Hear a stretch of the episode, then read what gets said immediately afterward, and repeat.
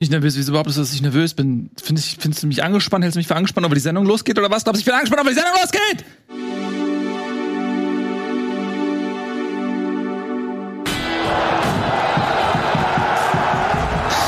Manche Gags ähm, sind ein, eine Hochrisikoveranstaltung. Wenn man ja, viele äh, Stromgeräte angeschlossen hat, muss man ein bisschen aufpassen, dass man mit dem Wasser nicht zu viel klackert.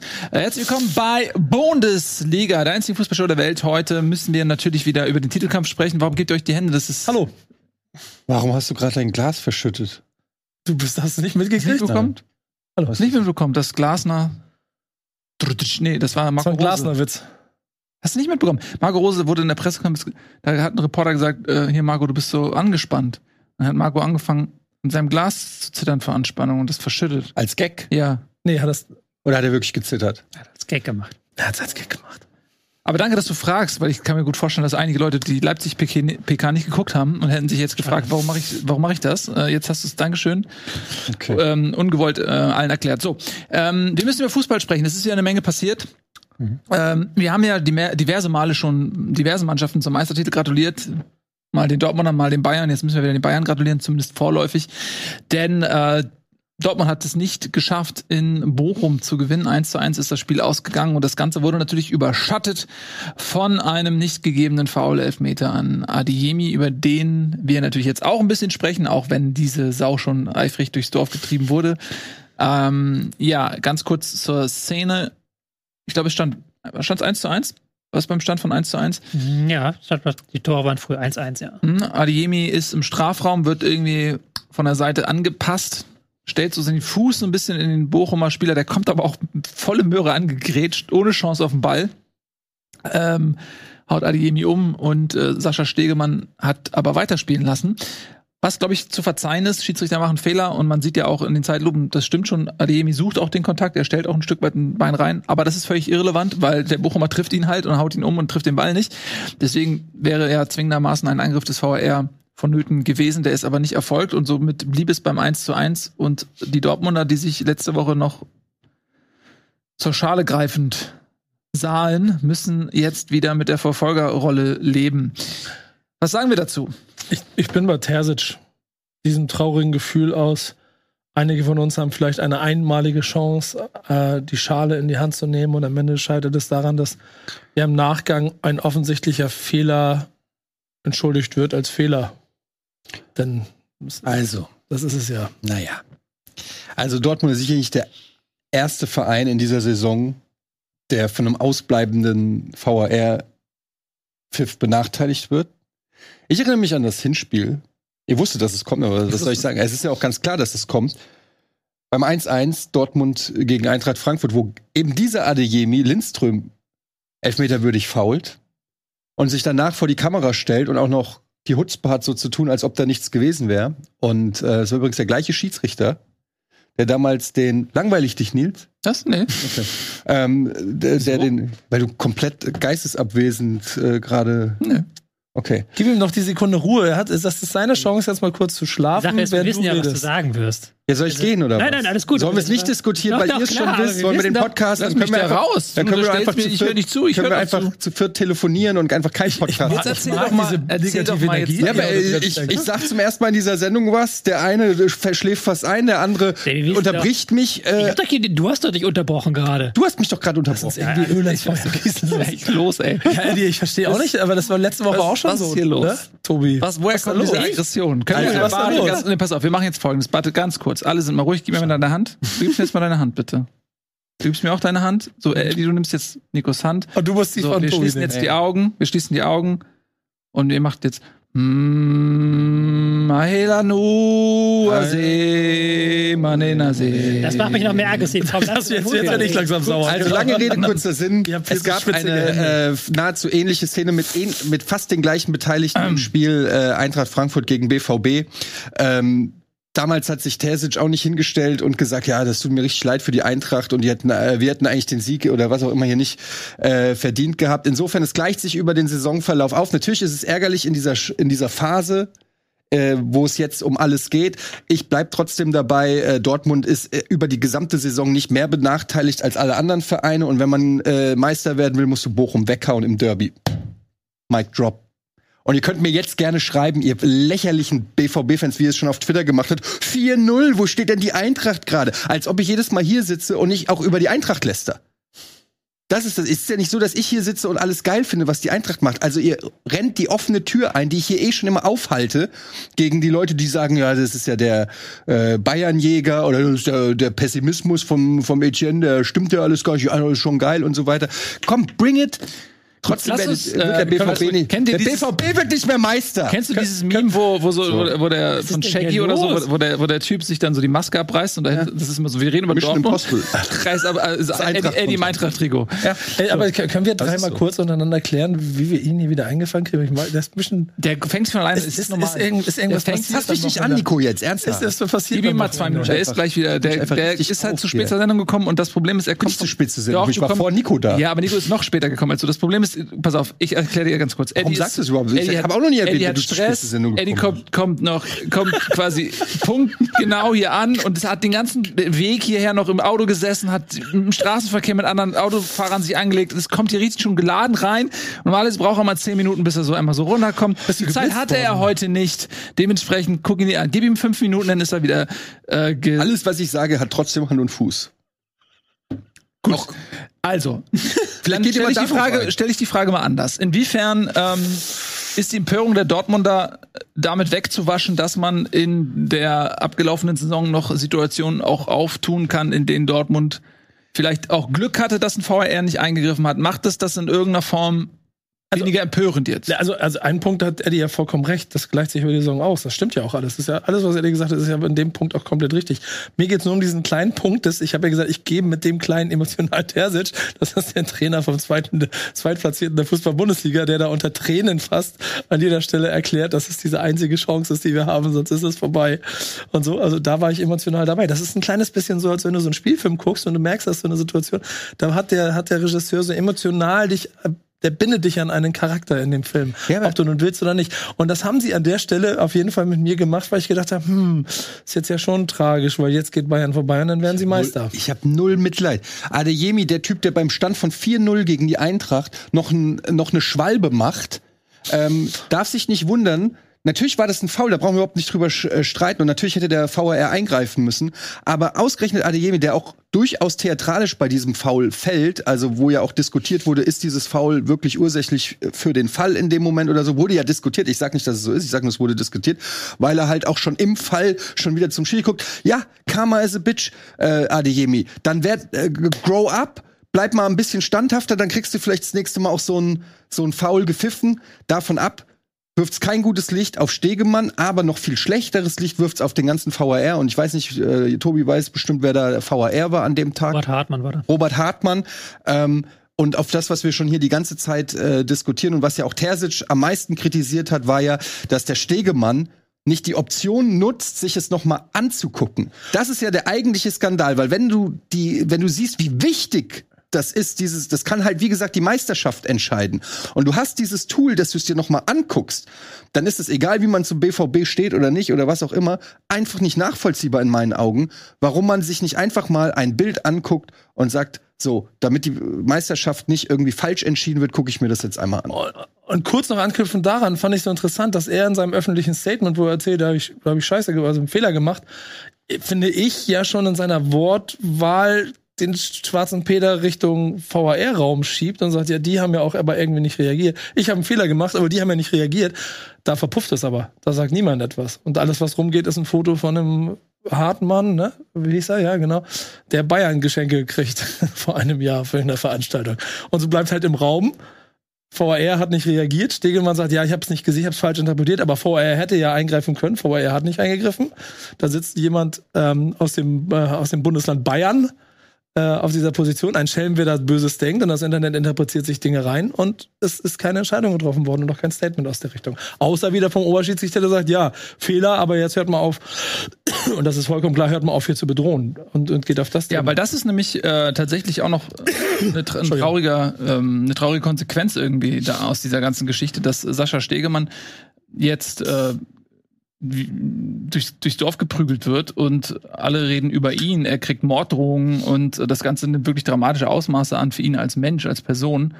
Ähm, was also erstmal nicht nachvollziehbar ist, weil irgendwo muss auch eine Grenze gezogen werden. Aber das andere ist, dass ich ihn nicht mal mehr als hauptursächlich für das Zustandekommen dieser Entscheidung benennen würde, weil er hat die Szene so beurteilt und nochmal, wenn man sich das auch anguckt in der Zeitlupe, man hat schon das Gefühl, okay, Adiemi sucht den Kontakt.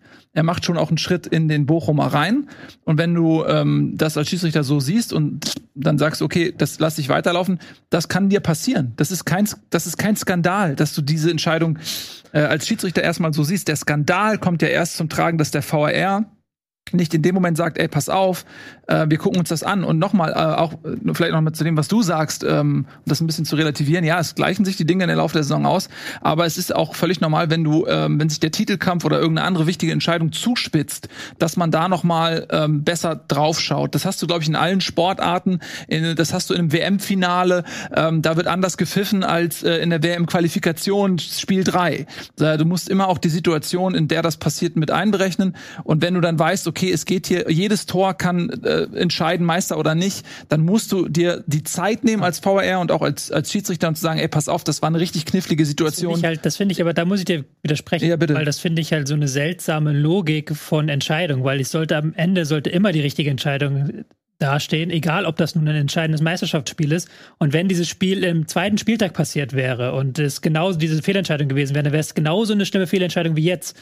Ich finde diese Abstraktion, ja, das ist aber der Meisterschaftskampf und da muss man nochmal extra drauf gucken, die finde ich halt irgendwie Quatsch. Ja, aber es ist ja Realität. Guck Ja, dir aber mal, es ist ja nicht Realität, das ist ja guck das dir ist mal das WM-Finale an 2014, wie da gepfiffen wurde. Wenn Ja, nach gut, wir machst. sind ja nicht beim Finale. Wir sind ja in einem Wettbewerb, Ja, genau. der jede Woche gespielt wird und wo ja auch am Ende jeder Punkt auch entscheidend sein kann. Und da, dieser Gedanke halt, nur weil jetzt Meisterschaftskampf ist, muss man da extra drauf gucken, den finde ich halt so, Ja, so verquer. Naja, also äh, im Idealfall wird das immer so gemacht, aber ich finde schon, dass in so einer Situation, äh, wie, so wie das aufgeladen ist, und ganz ehrlich, du siehst, du siehst doch anhand der Reaktionen, die jetzt passieren, das ist doch auch nicht vergleichbar mit Spieltag 2. Äh, du willst mir allen ernst erzählen, und wir hatten die Situation ähm, in Dortmund oder äh, gegen Frankfurt, oder gibt andere Situationen aus anderen Schauplätzen, dass die dass Morddrohungen und, und äh, ta tausendfach wird's in allen ähm, Fußballsendungen diskutiert und geschrieben, dass, die, dass der Widerhall dieser Situation genauso groß ist an Spieltag Nein, 2? das nicht. Nein, ja, nein, also, nein, also es geht um mehr. Nicht, geht aber nicht um den Widerhall. Du kannst ja nicht eine Entscheidung daran treffen, wie der Widerhall ist, sondern da sind wir ich, alle einig, die Entscheidung muss einfach richtig sein. Und das war eine grobe Genau. Fehlentscheidung. Da Ja. ist es auch völlig egal. Und die, man muss auch da ganz ehrlich sein, die wäre genauso grob gewesen, wenn sie am Wochenende passiert wäre bei Wolfsburg, Wolfsburg gegen Mainz. Und das wäre bei Wolfsburg gegen Mainz das entscheidende Ding gewesen. Dann würden wir das hier vielleicht nicht so emotional äh, diskutieren, aber für die betroffenen Fans wäre es halt immer noch genauso scheiße. Und wenn Wolfsburg dann deswegen nachher Europa verpasst, ist es genauso blöd. So, Ja. Da kann man wieder das Thema, was wir vor ein paar Wochen hatten, wieso ist denn die Schiedsrichterei in Deutschland so schlecht? Und das muss man auch sagen. Und ich finde, da ist auch eine Szene, die kann man auch auf dem Platz sehen. Aber die Ich glaube, sicherlich hat da reingespielt, was du gesagt hast mit Adeyemi, dass er das gemacht hat. Die Schiedsrichter leben ja auch nicht im luftleeren Raum, die gucken sich vorher an, wer sind hier die Pappenheimer. Und wenn dann Adeyemi fällt, dann wissen die, okay, der ist in den letzten drei Spieltagen viermal gefallen, davon war es dreimal eine Schwalbe. So, aber Aber mein, meine sehen. Frage ist trotzdem, ähm, unabhängig davon, an welchem Spieltag man ist oder so, ist einfach, warum? Also auch als Schiri kann ich mich doch absichern. Also wenn ich Schiedsrichter wäre und ich kriege ja dann auch mit, du sagst es ja selbst, die leben nicht im luftleeren Raum. Die, du kriegst mit, wie plötzlich das Ganze, wie alle ausrasten. Du kriegst mit, wie die auf der Trainerbank hoch und runter hüpfen, wo die ja auch mittlerweile Videos davon haben und so. Du kriegst doch mit, ey, Moment, irgend, irgendwas scheint hier doch komisch zu sein. Du musst doch dann nicht den Holzweg zu Ende gehen und sagen, vorbei, sondern du kannst doch dann auch Fingerspitzengefühl zeigen und sagen, okay, irgendwas scheint hier fishy zu sein. Ich guck's mir noch mal an. Damit nehme ich mich doch auch selber aus der Schusslinie und schaffe es, das Spiel gerechter zu machen. Ich sehe überhaupt nicht einen einzigen Vorteil darin, sich das nicht anzugucken. Ich verstehe das einfach nicht. Warum man, das ist für mich schon fast eine Form von Arroganz, zu sagen, ich habe das so gepfiffen und dabei bleibt's. Auch dafür, da stimme ich dem Nils nämlich zu, dafür ist die Brisanz und, und die Wichtigkeit zu hoch, als dass du einfach mal sagen kannst, ah ja, ich, ich irre mich eh nicht. Ich habe halt dieses Adlerauge. Also dafür, das, das check ich. Es geht in meinen fucking Kopf nicht rein, wieso man dann nicht kurz an die Seitenlinie geht und sich den Kram anguckt. Also das leuchtet mir einfach nicht ein. Es leuchtet mir einfach nicht ein. Du hast diese Option. Ja, da gehe ich auch mit, auf jeden Fall. Ähm, und ich auch nochmal zu Adiemi, damit du da jetzt nicht allein in deiner Empörung das wieder auf deine Emotionalität geschoben bekommst. Ich gehe da auch mit. Ähm, ich bin überhaupt kein Fan von diesen Schwalben. Ich habe das schon immer gehasst. Ähm, und ich denke auch, dass, na, es ist ja so, dass Adiemi ein Stück weit auch eine Verantwortung trägt, äh, wie der Junge, der immer Wolf schreit.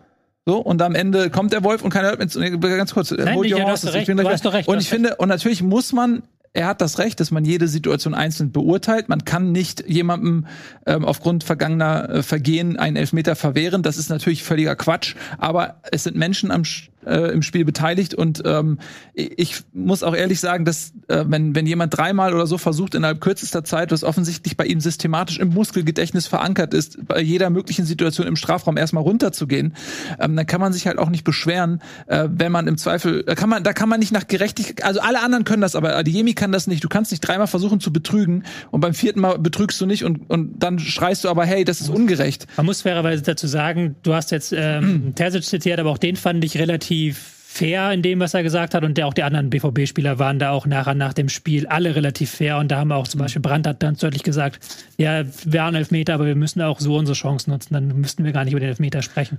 Nee, aber was du noch dazu gesagt hast, kann man vielleicht nochmal zu allgemein, so mal so ein kleines Lehrstück Schiedsrichter, weil die natürlich auch nicht zu einem Spiel dahin kommen und dann, oh, wen pfeife ich heute? Ach, Dortmund gegen Dortmund gegen Bochum. Wie heißen die Spieler? Ach, wie heißt der AD Jemi? So ist es ja nicht. Die gucken sich ja vorher an, wie waren die letzten Spiele, worauf muss ich achten, wie ist der Spielstil auch, über welche Seiten spielt eine Mannschaft. Ähm, ich habe auch schon mit Schiedsrichtern selber Kontakt gehabt, weil die taktische Analysen gebeten haben, weil die gerne im Vorhinein wussten, welche Seite zum Beispiel spielt eine Mannschaft eher an, wo muss ich eher das Auge drauf haben, wie viele lange Bälle benutzen die, also muss ich dann eher drauf, äh, damit rechnen, dass der Ball lang fliegt oder muss ich eher damit rechnen, dass der Ball kurz kommt. Das ist ja auch ein, ein, eine Wissenschaft für sich, so diese Schiedsrichterei. Und deswegen nochmal das Adeyemi-Ding, die sind alle geschult und die haben alle gesehen, was Adeyemi in den letzten Wochen veranstaltet hat. Und da muss ich dir zustimmen. Er hat, ich, ich kann mich jetzt an zwei ganz, ganz klare Schwalben erinnern von ihm. Da kannst du dann in so einer Szene, dass dann der Schiedsrichter, der sich dann im Vorhinein damit beschäftigt, erstmal denkt, oh, da ist Adeyemi gefallen. Ich glaube, dass das gar nicht unbedingt so ein bewusster Prozess ist. Ich glaube nicht, dass in dem, in dem Moment die Pers also der Schiri dir denkt, ah, der Adeyemi wieder, sondern ich glaube eher, dass das vielleicht so im Ja. Hinterkopf ist Ja. und dann siehst du ja auch in diesem Foul, du siehst ja auch, dass Adeyemi so ein bisschen schon während des Fallens schon so auf dieses Foul auch spekuliert und dass das dann, das kommen dann viele Sachen zusammen und wenn das dann eine 50-50 Entscheidung ist oder du dir so ein bisschen unsicher bist oder so, dass du dann denkst, ah, ich glaube, da hat er wieder so, also weißt du, dass das so, das ist, ich glaube, Ja, aber ich dass glaube, das wenn auch er so ein wenn schleichendes Han- Ding Ja, Aber das genau ist so, das, wenn der Haller gefallen wäre, hätte er es anders entschieden. Weil er dann in dem Moment denkt, da ist Haller gefallen, der ist drei Meter groß, der fällt nicht einfach aber- um. Aber das ist doch Das alles vollko- vollkommen Er ist irrelevant. irrelevant, hast du recht. ja. Weil das greift ja, was, was Eddie sagt. Und da bin ich auch 100% der gleichen Meinung. Warum, wenn, wenn du diese Mittel hast, warum guckst du es dir nicht an? Und das ist scheißegal. Selbst wenn Stegemann gesagt hat, ah nee, mir, der fällt doch eh immer, pfeife ich nicht. Wenn das seine Argumentation im Inoffiziellen gewesen wäre, hätte es trotzdem an der Seite das jemand Problem an der, also geben ich müssen, der sagt, genau, faul, aber das Problem Elfer. war ja wohl, so wie ich es verstanden habe, korrigiere mich, war es so, dass Stegemann eigentlich gar nicht so große Zweifel hatte. Hm. Also der war sich eigentlich sicher, dass es kein Foul der, war. der hat gar nicht kommuniziert, weil er hat es halt so gesehen. Genau, er hat es so gesehen und hat das auch gar nicht groß hinterfragt. Also das war bei ihm im Kopf in dem Moment gar nicht so, war da was, war da nichts, sondern für den war das, da war nichts. Und der VAR hat dann quasi nicht widersprochen, dass das eine grobe Fehlentscheidung ist. Und so, das ist ja wieder dieses grobe Fehlentscheidungsding, wo wir ja auch schon 80.000 Mal drüber gesprochen haben. Äh, Und so kam das ja zustande. Also wenn der Zweifel gehabt hätte, hätte er das wahrscheinlich gemacht. Ja, und genau da ist ja das Problem. Weil es ist ja, es ist ja, es ist ja eine grobe Fehlentscheidung. Aus der Wahrnehmung, Schiedsrichter auf dem Platz sagt, kein Foul. Inklusive, Klammer auf, ja, weil der fällt hier immer, Klammer zu. Selbst ob, ob ja oder nein. Aber kein Foul. Genau, und VAR anderen ist zu Seite, dem Ergebnis gekommen, der, der, diese Grätsche war nicht ursächlich für den Fall.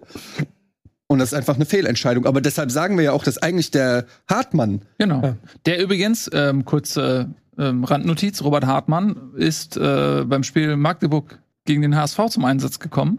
Und da gab es eine Entscheidung für Elfmeter.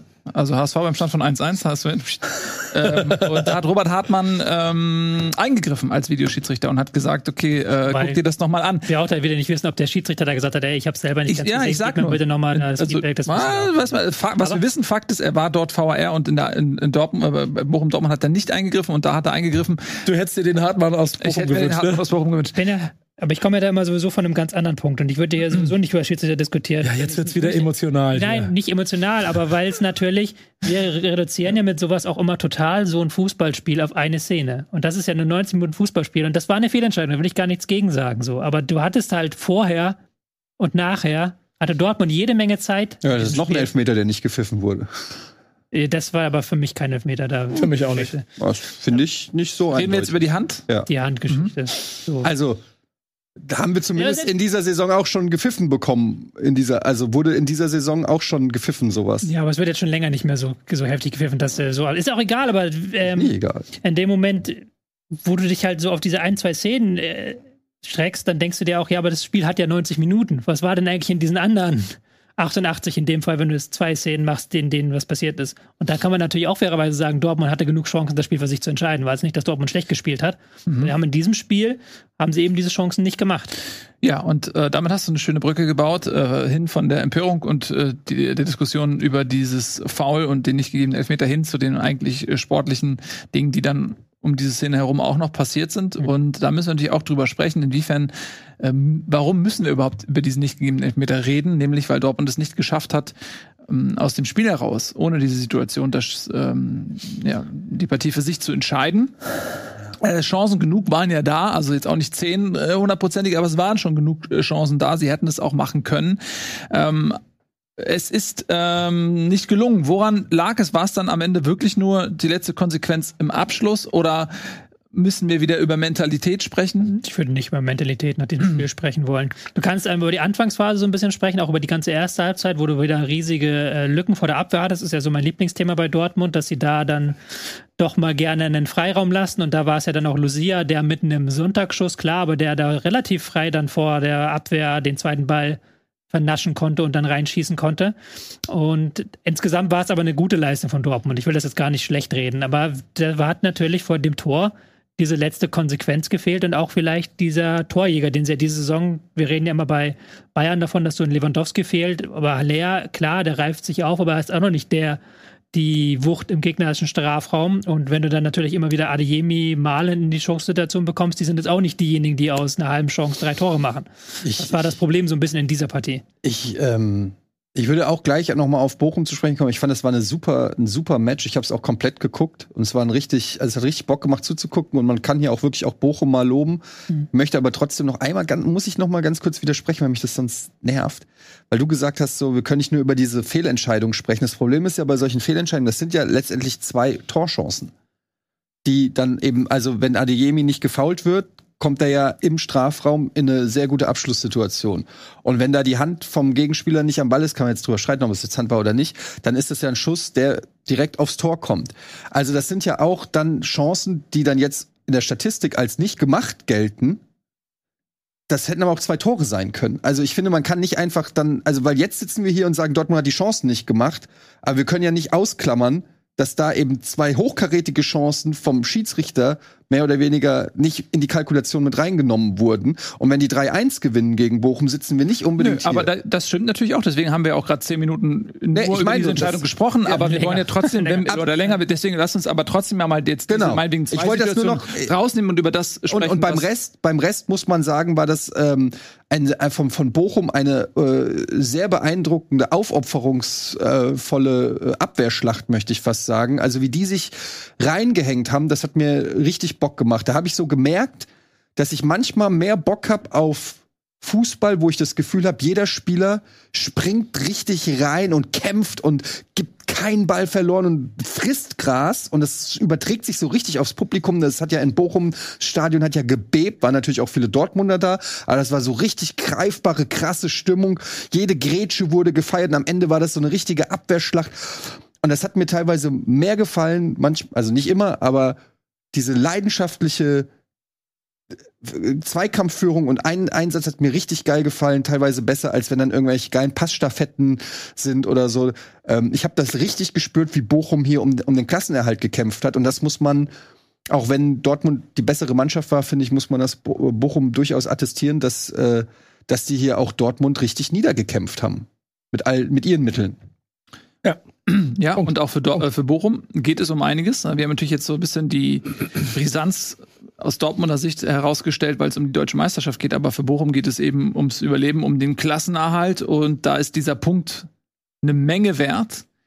Ähm, der kann am Ende tatsächlich entscheiden, kommst du in die Relegation oder bleibst du vielleicht direkt drin oder gehst du runter. Werden wir am Ende der Saison sehen, ob dieser eine Punkt ähm, dann nochmal zur Sprache kommen muss. Ja, die Bochumer haben ihr Heimgesicht gezeigt, muss man auch sagen, gegen Dortmunder, die nicht schlecht waren, die finde ich jetzt auch, wo man den, den man nicht attestieren kann, sie haben den Druck nicht standgehalten oder sowas. Ähm, aber das waren in dem Fall aufopferungsvoll kämpfende Bochumer, die einen guten Tag erwischt haben. Wir wissen auch, wenn Bochum mal einen schlechten Tag hat, können sie auch mal 6-1 verlieren oder so. In dem Fall ähm, ist das nicht passiert. Und ja, für Dortmund sicherlich ein extremer Rückschlag. Das bedeutet natürlich noch nicht, dass jetzt die Meisterschaft durch ist, weil die äh, Münchner ebenso nicht gut drauf sind und die müssen natürlich auch noch zum Beispiel gegen Leipzig ran, für die es dann auch noch um was geht. Also es werden die nicht abschenken. Es geht für Leipzig dann vermutlich noch um die Champions League. Ähm, also die Meisterschaft ist nicht entschieden. Das müssen wir, glaube ich, jetzt noch nicht ähm, auf die Überschrift setzen. Aber es bleibt für, für Dortmund eine Enttäuschung. Mhm. Ja. ja. Gut. Punkt. Ja? Ja. Wollen wir das damit belassen? Mhm. Gut, die Frage Also- ist ja auch, wie wird Dortmund jetzt damit umgehen? Das, also was. Haben Sie, das ist jetzt der richtige Mentalitätstest eigentlich. Aber da habe ich, hab ich das Gefühl, da bin ich so ein bisschen bei, bei dem, was Tommy meinte. Ich, ich, glaube, die sind da. Das habe ich schon das Gefühl, das merkst du den, den an, so mit, mit allem drum und dran, dass du das Ding nicht gewinnst. Das, Ja. Wobei ich würde schon jetzt sagen, dass beide Teams nicht in der Form gefestigt sind, wie sie sein sollten. Ähm, sowohl Bayern als auch Dortmund. Du hast ja bei Dortmund immer wieder auch Spiele da drin gehabt und das ist noch gar nicht so lange her, wo wir uns darüber gewundert haben, hey, 3-3 gegen Stuttgart nach 3-1-Führung, wie kann das sein? Oder Ja. auch gegen Bayern, das ist nicht so, dass da jetzt eine gefestigte Mannschaft Und wir haben ja auch Dortmund noch, ist. wir haben letzte Woche, als Dortmund noch Platz 1 war, haben wir noch hier gesessen und haben gesagt, jetzt wird's spannend sein, ob sie es schaffen, fünf Siege in fünf Spielen zu machen und dass da durchaus Zweifel angebracht sind. Dass sie, äh, ich habe noch gesagt, die werden eh noch mal stolpern. Warum stolpern sie nicht gegen die Eintracht? Jetzt haben sie gegen die Eintracht nicht gestolpert, dafür sind sie gegen Bochum gestolpert. Ähm, also, aber München präsentiert sich, werden wir jetzt wahrscheinlich gleich drüber sprechen, auch nicht in der Verfassung, wo man davon ausgehen kann, dass die die nächsten fünf Spiele hundertprozentig gewinnen. und die müssen jetzt auch erstmal nach Bremen am nächsten Wochenende. Oh, das ist natürlich. Ja, für Bremen geht's auch noch um was.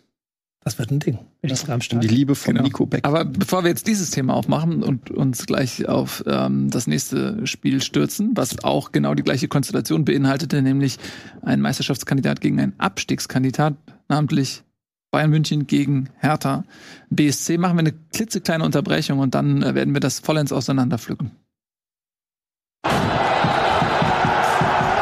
Herzlich willkommen zurück bei Bundesliga. Dortmund gegen Bochum haben wir besprochen. Jetzt kommen wir zum nächsten Spiel, das ähnliche Konstellation bereithält, Meisterschaftskandidat gegen Abschiedskandidat.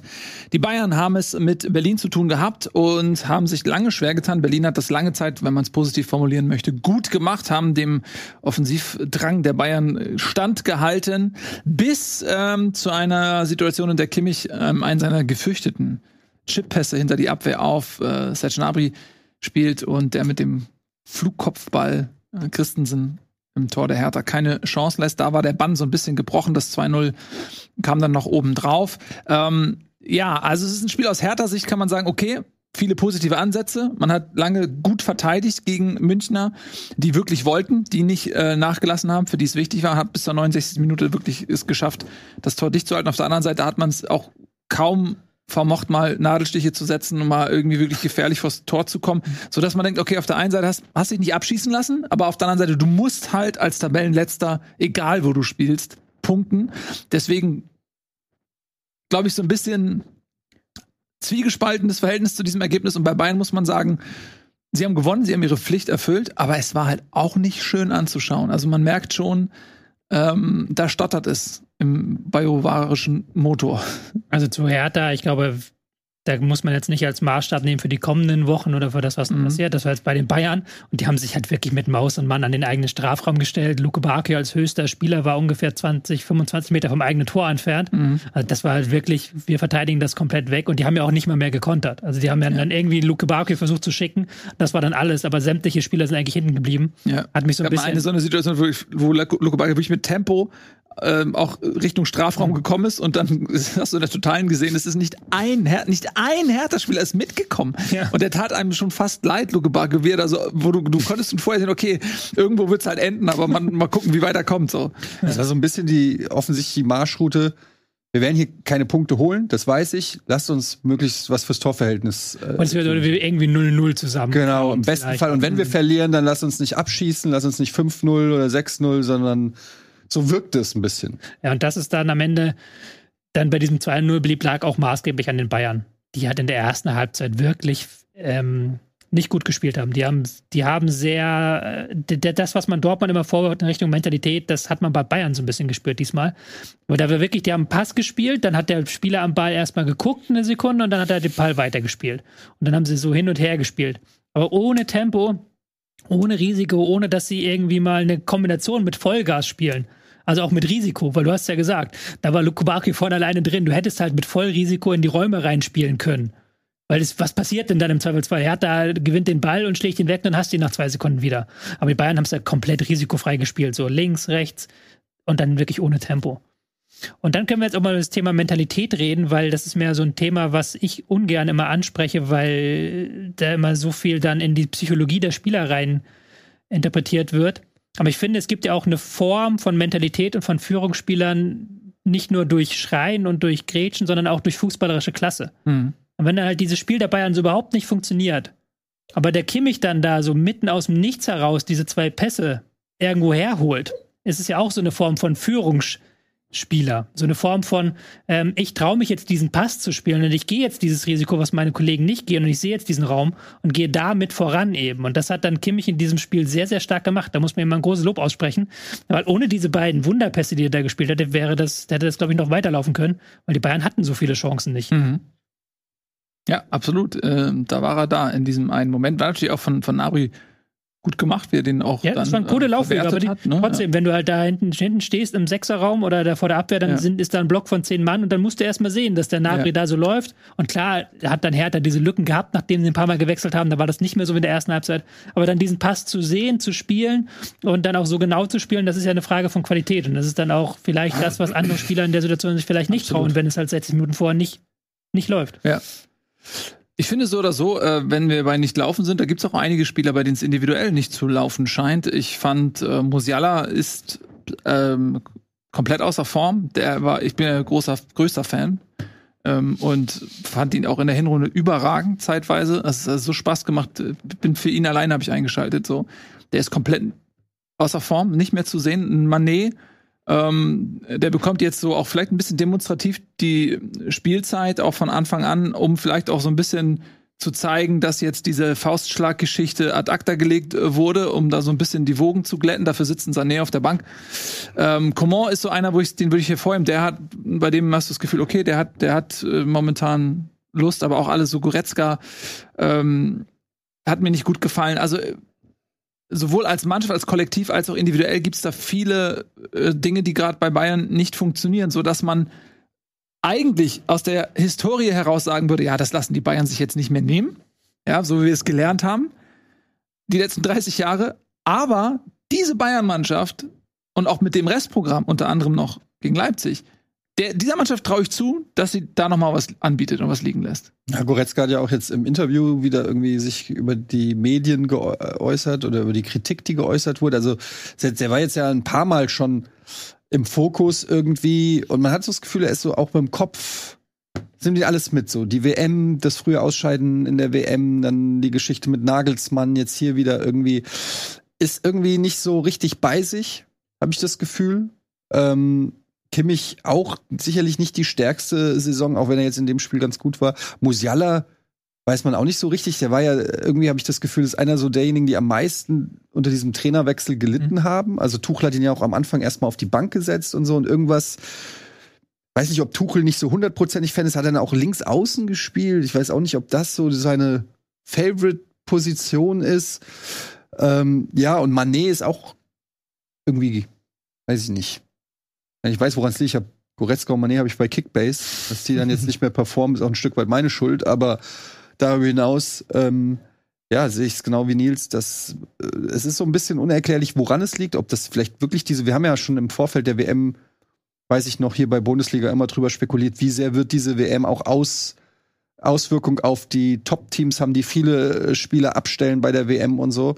Vielleicht ist das sowas, was, äh, was man jetzt so beobachten kann. Einfach auch Mentalitäts- weiß, du magst es nicht, aber wenn man so viele Spiele auf höchstem Niveau die ganze Zeit abspielen, Also, bist abspulen müde, muss. Klar. Ja, das Wobei ist man einfach- da sagen muss, Deutschen haben ja nicht so viele Spiele gemacht. Das stimmt Wir haben allerdings, relativ lange Pause gehabt. Ja, aber die Aber da Enttäuschung geht's dann eher- geht's ist eher drin, Enttäuschung, ne? ja. Also wenn du, ja, wenn du mal, also wenn du die, ich meine, wenn man jetzt sagen, wenn man diesen Faktor mal jetzt untersuchen wollen würde und sagt, okay, nehmen wir mal an, da wäre was dran, wen haben wir denn da alles äh, jetzt in der Startelf? Dann hast du einen Pavard, der hat das Finale verloren. Licht hat bei den Niederlanden, Niederlanden überraschenderweise gar keine Rolle wirklich gespielt, musste sich da in der Innenverteidigung hinten anstellen.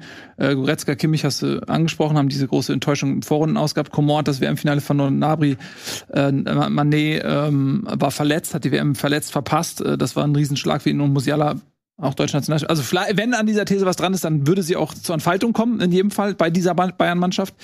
Ähm, Nico, wie gefallen dir die Bayern derzeit? Ich frage mich gerade, wa- warum die direkte Ansprechpartner, weil eigentlich dazu das meiste ja schon gesagt ist. Ja, ich, hab gedacht, ich wollte dir die Chance geben, dass du noch mal Nee, danke, danke, dass du, aber so, ich, ich, ich, springe hier schon rein, wenn ich dazu was zu sagen habe. Ich habe vorhin nur so darüber nachgedacht, über zwei Faktoren, die mir aufgefallen sind. Das eine ist diese Kritik an Musiala Ja. und andersrum der Gedanke manchmal an Dortmundern, die diese Saison nicht ganz so performen. Da ist das Alter auf jeden Fall auch etwas, was man nicht un unter, unterschätzen darf. Und Bayern in der Vergangenheit ja aber auch immer, ja, auch junge Spieler, von denen wir auch, also bei Dortmund wurde alle, wird alles auf die Schultern von Bellingham gelegt, dass er Borussia Dortmund Richtung Meisterschaft bringt. Und Musiala unterperformt jetzt so ein kleines bisschen und hat aber noch genug Leute um sich rum, die dann das theoretisch ersetzen können. Ähm, das ist das eine, was mir dazu aufgefallen ist. Und das andere ist, worüber ich nachgedacht habe, dass es halt schon, also ich, ich möchte nicht wissen, was passiert wäre, wenn nicht der Kimmich-Pass gekommen wäre. Weil dieses destruktive Hertha-Spiel, mit dem sie da wirklich, also, also keinem eine Freude gemacht haben, wenn sie da mit zehn Leuten um den 16er standen. Muss man fairerweise sagen, Tabellenletzter Ja, fährt das, halt nein, das ist vollkommen klar. München. Ist doch vollkommen klar. Trotzdem, ich- will ja nicht das Spiel kritisieren, aber es geht ja darum, die Frage, dass was passiert wäre, wenn Bayern München das nicht geknackt bekommen hätte. Und das ist dann schon wieder dieser kleine Pro-Bayern-Faktor. Denn ähm, die Bayern, die nicht so da sind, so, die hätten hier auch theoretisch 0-0 spielen können. So, ähm, deswegen ist schon, schon, finde ich ehrlicherweise ganz stark, gegen dieses Hertha was zu holen. So, und andersrum, Hertha habe ich nach dem Spiel das Gefühl gehabt, ja, okay, damit haben wir den ersten Absteiger. Ähm, war mir jetzt relativ sicher, bis ich dann aufs Restprogramm geguckt habe und gedacht habe, ja, okay, die sind, ich glaube, die werden trotzdem absteigen. Schöne Grüße, Ja. sorry. Aber die werden halt Stuttgart und Bochum noch richtig ärgern. Und Ja, da muss man auch fairerweise dazu sagen, Hertha hat auch ein paar Spieler vermisst. So, Ja. so ein Richter, Jovetic, wo sie jetzt auch gesagt haben, die spritzen wir jetzt nicht mit fit gegen die Bayern, wenn wir kommende Woche gegen Stuttgart ran müssen. Mhm. Was ich dann auch wieder verständlich finde. Ja. So. Absolut. Aber äh, du hast es gerade angesprochen, ein wichtiger Punkt äh, für die äh, Berliner entscheidet sich nicht in diesem Spiel gegen Bayern der äh, Abstieg, sondern dann in den Spielen gegen die direkte Konkurrenz. Aber es ist ja schon so, dass dieser Spieltag maximal unglücklich für aus Hertha Sicht gelaufen ist und auch aus Bochum. Bochum holt sich einen Punkt gegen Dortmund und wenn sie den nicht gehabt haben, wären sie jetzt auf dem Abstiegsplatz. Denn weil auf einmal Stuttgart und vor allen Dingen ja auch überraschenderweise Schalke kommen alles noch zu. Aber die, diese Tabelle, wie sie da unten sich gemixt hat, ist ja Hertha der absolute Verlierer, obwohl jetzt keiner damit gerechnet hat, dass sie in München die aus, dem, aus, dem, aus der Halle schießen. Ja, Nee, das stimmt. Hertha spielt jetzt als nächstes gegen Stuttgart und Dann- die spielen auch noch mal Zu Hause gegen Bochum. Ja, genau. Erst dann noch auswärts in Köln und dann zu Hause gegen Bochum. Also diese Spiele gegen Stuttgart und Bochum, das sind sechs Punkte Spiele, wie es so schön heißt. Ich finde sogar zwölf Punkte Spiele. Muss noch ein bisschen Und da, da, da muss sich Hertha dann, da, ich finde, da muss man dann auch das Lineal anlegen und gucken. Da können sie sich nicht mit zehn Mann hinten reinstellen. Da müssen sie einfach gewinnen. Aber Ja. Fakt ist, dass sie bei dem Restprogramm zehn Punkte holen müssen, damit sie noch eine ernsthafte. Also Aber das können sie auch. ja. Ganz aber, ehrlich, für Köln müssen. ist, äh, für Köln ist, Köln ist durch. Ähm, und äh, die, die anderen Spiele gegen Bochum, Stuttgart, die kannst du als äh, Hertha gewinnen. Das sieht jetzt dramatisch aus. Wir schauen mal auf die Tabelle. Man denkt sich, okay, die sind eigentlich weg vom Fenster, aber ähm, sie haben eben noch es selbst in der Hand. Sie sollen natürlich jetzt das nächste Spiel äh, nicht direkt verlieren, dann wird's dunkel, aber wie gesagt, da ist, glaube ich, noch alles drin. Wenn man äh, zum Beispiel auf das Restprogramm von Schalke blickt, ähm, versteht man auch, okay, die haben es dann ein bisschen schwieriger. Ähm, sprechen wir gleich noch drüber. Jetzt äh, wollen wir erstmal zu Ende bringen, was wir da oben angefangen haben. Bayern 62 Punkte, Dortmund 61 Punkte, besseres Torverhältnis für die Bayern, also ein Unentschieden. Ähm, der Bayern bei vier Siegen der Dortmunder würde eben dem BVB reichen zur Meisterschaft bei dieser Konstellation. Was ich ganz interessant finde, ist, ähm, im Schatten dieser beiden hast du ja noch Union. Und die hat natürlich niemand auf dem Zettel. Aber Ja. die haben jetzt ja gerade 0 zu 0 gespielt gegen Leverkusen. Wenn sie das gewonnen hätten, wären sie bei 58 gewesen. also ich meine, es ist ähm, auch jetzt nicht Ja, da bist du jetzt aber bei vielen. Wenns. Da müssten ja, Ja, hm, da müsste Bayern dürfte Erstmal jetzt gegen Bremen verlieren. ja. Bayern darf halt nur noch ein Spiel gewinnen. Weil du musst auch aufs Torverhältnis gucken, wenn Bayern, Bayern wird schon zwei gegen Bremen, Schalke, Leipzig und Köln werden sie schon zwei davon gewinnen. Was ich damit eigentlich sage, ich sagte ja gerade, wenn Ja. sie das Spiel gewonnen hätten, Haben sie was sie nicht gemacht haben, aber das ist dann gleichzeitig auch meine Überleitung, um über diese Partie zu sprechen. Oh nein. Ja, es, es muss leider passieren. Äh, denn das war im Prinzip das Spitzenspiel des Spieltags, Union gegen Leverkusen. Ähm, und wenn Union das gewonnen hätte, wären sie bei 58, dann wären sie lediglich drei Punkte hinter Dortmund. Also das, äh, man redet nicht über Union irgendwie, aber es ist trotzdem sensationell.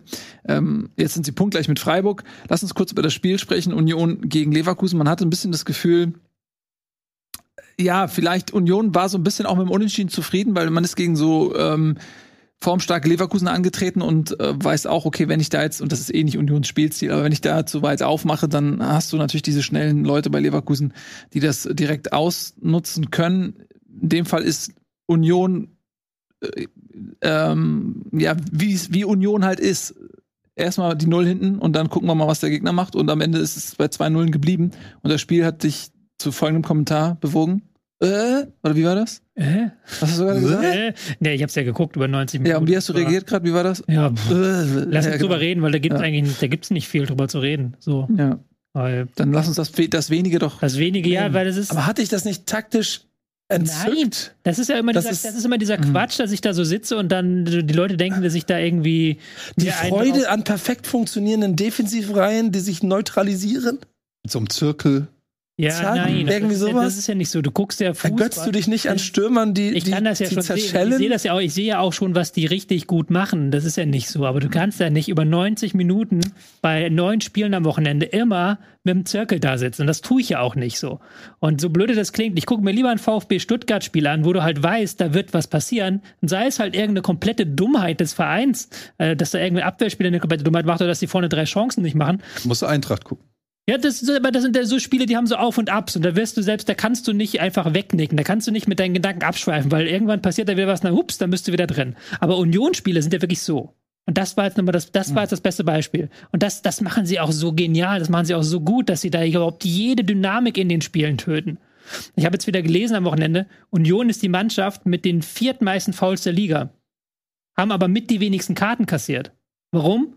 Weil wenn der Gegner ein bisschen in den Rhythmus kommt, machen die so ein kleines Foul in der gegnerischen Hälfte, einmal so ein Beinstellen oder so umgeschubst und dann ist der Rhythmus des Gegners kaputt und dann ist der Angriff wieder neu aufgebaut. Aber das ist halt zum Zugucken als Neutraler. Wenn du da jetzt nicht, wenn du jetzt nicht in der Union-Kurve stehst und das da feiern darfst und in diesem tollen kleinen Stadion da sein darfst und dann dich freuen darfst, wie die sind und du sitzt da einfach nur zu Hause und denkst dir eigentlich ist mir egal, ob jetzt Union oder Leverkusen gewinnt und dann spielt Leverkusen hinten zehn Pässe, weil die auch natürlich wissen, wenn wir zu viele Spieler nach vorne schieben, dann kontern die uns aus. Union schlägt den Ball nach vorne, Leverkusen kappt wieder weg und dann geht's wieder von vorne los. Und du hast halt einfach so ein Spiel. So, und du, hast, du kannst halt in allen äh, Statistiken auch nachweisen, dass diese Spiele von Union nicht sonderlich spannend sind. Mit Abstand die wenigsten Torschüsse, mit Abstand die wenigsten Expected Goals, mit Abstand die wenigsten ähm, sogar, sogar bei den Elfmetern sind diese Spiele relativ weit hinten, weil halt nichts in den Strafraum passiert. Also es gibt wenig Aufreger.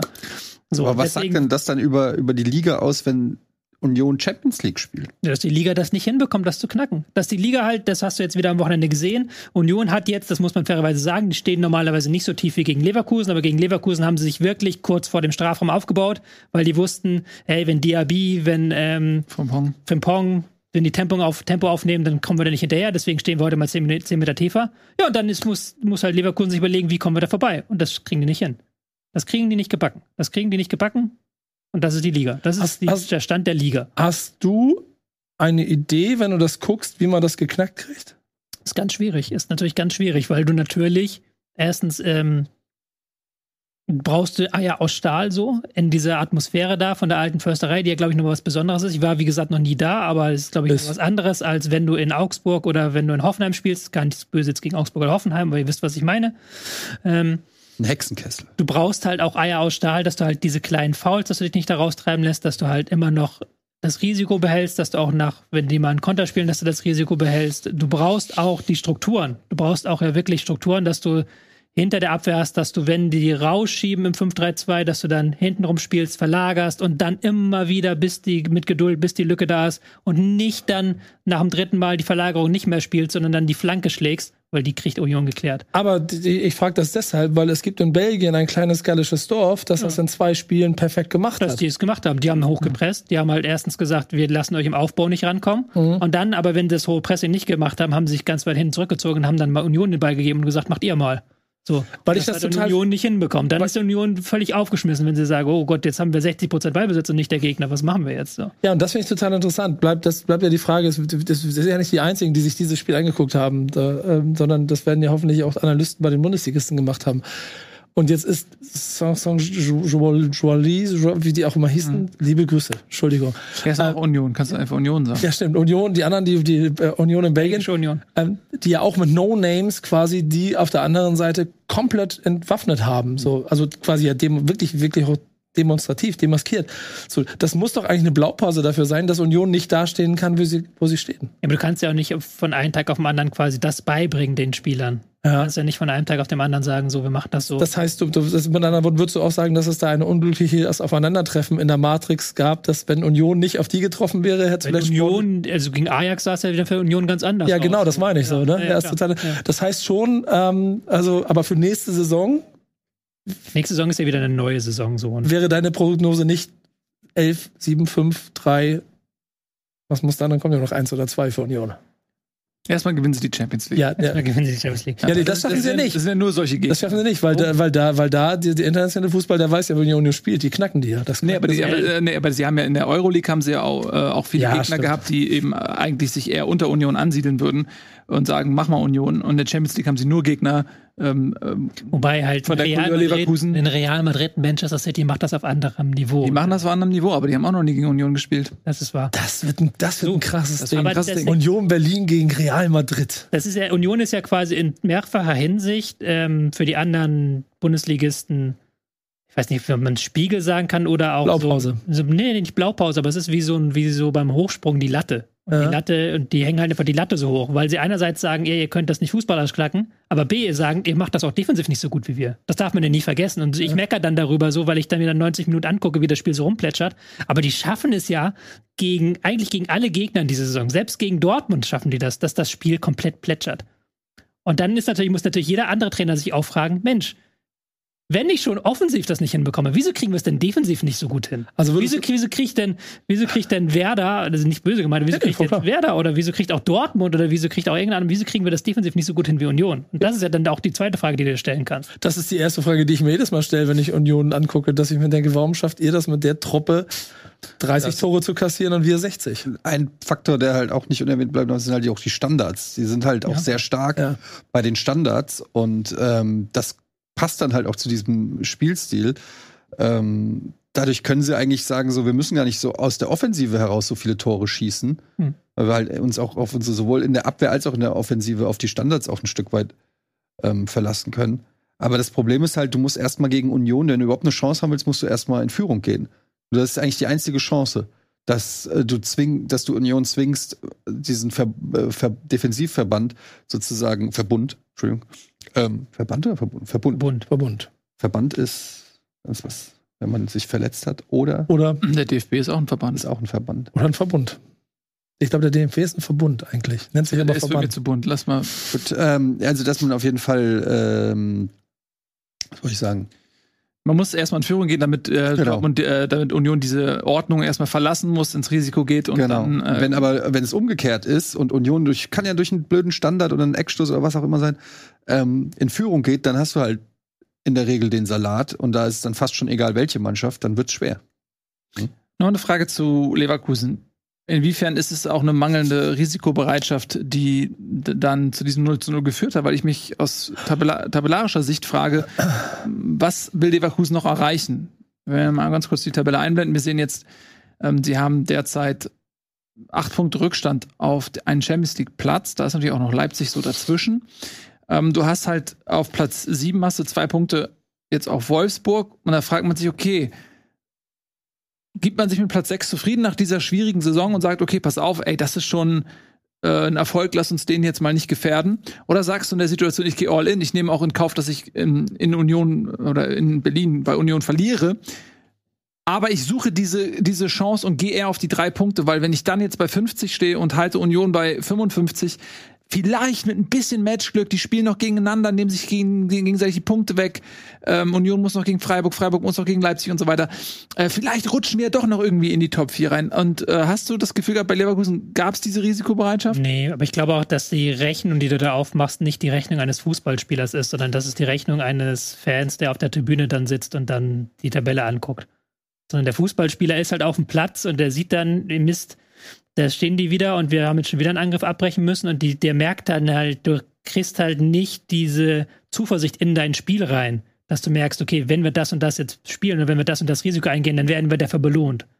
Sondern du merkst halt nur, okay, wenn wir das Risiko eingehen, dann schlägt Union uns da und da und dann kontern sie uns aus. Und dann, ich glaube, bist du dann Wettbewerbstyp genug, dass du merkst, wo deine Grenzen sind in diesem Spiel. Mhm. Und vielleicht auch ähm, bei Leverkusen, das habe ich ja schon die letzten Wochen gesagt, ich habe da so eine gewisse Müdigkeit auch die ich erkenne bei Leverkusen. Also das ist nicht mehr ganz so flüssig, wie es noch war zu Beginn der Rückrunde, wo sie ja wirklich teilweise berauschenden Fußball gespielt haben und auch ihr Tempo so richtig geil eingesetzt bekommen haben und dann Diaby an drei Leuten vorbeigegangen ist und Frimpomming mit vollem Gas hinterlaufen hat. Das sagst du momentan nicht mehr, weil ich glaube, das ist auch so eine Müdigkeitsgeschichte. Könnt ihr mir mal erklären, Tabelle, also sechster Platz ist Euro Conference League? Das ist so kompliziert dieses Jahr. Und wenn Freiburg aber zum Beispiel DF oder Leipzig DFB-Pokal Pokal gewinnen, dann ist Platz 7 Europa Conference League und Platz 6 wäre Euroleague? Ja. Der ähm, im Ja. DFB-Pokal, der DFB-Sieger qualifiziert sich für die Euroleague und wenn der bereits für die Champions League qualifiziert ist, für den wertigeren Wettbewerb, dann gibt er sozusagen diesen Platz nach unten ab und das heißt, alles rutscht äh, eins nach hinten. Und noch komplizierter wird es, wenn Bayer Leverkusen noch sich über die Europa League für die Champions League qualifiziert. Dann Dann kommt es wieder darauf an, wenn Bayer Leverkusen sich nicht für die Europa League qualifizieren wo, würde, würde noch ein egal. extra Platz. Nee, dann wäre es egal, dann würde auch der Sechste reichen, aber es kann dann sein, dass nicht mal der Sechste reicht, wenn ich das richtig verstanden habe. Ich habe es nicht ganz, ich weiß es nicht genau. Okay. Ich weiß nicht genau, wie das funktioniert. Du meinst jetzt, also weil wir hatten ja bei Frankfurt die Situation, die waren ja Genau, Frankfurt hat ja einfach extra, oder so. Genau, Frankfurt hat einfach einen extra Platz. extra Slot bekommen und inwiefern wird äh, der Ich glaub- Euroleague-Slot gestrichen, wenn jetzt äh, der Euroleague-Teilnehmer über die Genau, glaube Euroleague nämlich- dann sich für die genau, Champions League qualifiziert. glaube, dann würde der nämlich gestrichen werden. Genau so ist das. glaub ich. Ja. Bin mir nicht sicher. Das ist ganz komplex dieses Jahr. ja, ich bin mir auch nicht ganz sicher. Ähm, wir werden sehen, aber dann hätte ja Deutschland gar keinen Euroleague-Teilnehmer. Gar kein Conference League-Teilnehmer, kann das auch sein? Ich weiß es nicht. Tut mir leid, ich Das breite hier bisschen Fake News, es tut mir leid. Man weiß es Ja, nicht. Tobias Escher hat Verbreite Nachholbedarf. Übrigens kleiner Fragen. Fun Fact, ich habe das nämlich mal für einen Freund Mhm. gegoogelt. Gewinner der Europa Conference League kriegt, wer weiß es? Geld. Ja, aber wie viel? 100.000. Also es wird ja jede Saison wird das neu 5,2 auswählen, aber letzte Saison waren es 8,5 Millionen. 8,5 Millionen. Besser als null. Aber für einen Sieg, also für, einen- für einen Titel, natürlich nicht die Welt, aber 8,5 Millionen haben oder nicht haben, Das ist das Achtfache vom Transferbudget von Werder Bremen. kannst du ein Drittel, Drittel des Jahres Manet bezahlen von. Das denken sich die Leute. Für zehn Spiele man Oder ein kaufen. 20. Kolumani. Ja. Oder ein, warte, gib mir eine Sekunde. Zu schnell Ein Witz dauert jetzt zu lange. Zehntel Nee, Kunku oder sowas. Ja, das, das, das, das war zu lang. Ich muss erst mal gucken, wie wir, ja, der war. wenn wir jetzt nehmen. Na gut, dann, dann äh, verzichte ich auch auf diese Überleitung und wir machen erstmal Stopp in Freiburg. Freiburg möchte zwei Dinge in dieser Saison. Sie möchten in die Champions League kommen und sie möchten den DFB-Pokal gewinnen. Sie haben mit dem 1-0 in Köln für erstes Ziel eine Menge getan. Wichtig war das, weil ja, wie auch jetzt mehrfach betont, noch direkte Duelle für Freiburg anstehen, nämlich gegen beide Kontrahenten da oben, gegen ähm, Union und gegen Leipzig. Gegen Leipzig geht's dann jetzt auch heute im DFB-Pokal direkt weiter, also mal wieder ein Double-Feature. Ähm, und danach dann eben das Ligaspiel. Jetzt haben sie in Köln gewonnen. Äh, man muss aber sagen, das war durchaus auch ein bisschen glücklich, weil wer gedacht hat, okay, Köln, ja, die sind jetzt durch, so, die, das wird einfach, nee, überhaupt nicht. Das ähm, war am Ende relativ knapp für Freiburg. Köln hat da eine Menge für getan, um das Ergebnis noch anders zu gestalten, hat nämlich noch nicht reichen sollen. Zu viele Chancen liegen lassen. Ich habe keine Minute gesehen, muss ich gestehen. Dann Hab ich mir mache ich aus dem Fragezeichen ein Ausrufezeichen. Zu viele Chancen liegen lassen. 19 Torschüsse hat der FC ähm, auf den Freiburger Kasten abgegeben. Der hat 13 auf Seiten der Breisgauer. Also, das war jetzt ähm, nicht so einfach. Und auch am Ende ein bisschen 32 glücklich. Flanken. Ja, das ist wenig für Köln. Stimmt. Aber es ist trotzdem Schlechtes Spiel. dreimal so viel wie Freiburg. Ja. Ja, aber muss man wirklich sagen. Also Köln hat, hat sich da teuer verkauft und mit ein bisschen mehr Fortune geht das anders aus. Und das wäre für Freiburg in der Situation auch schwierig, wenn man Platz 4 halten möchte.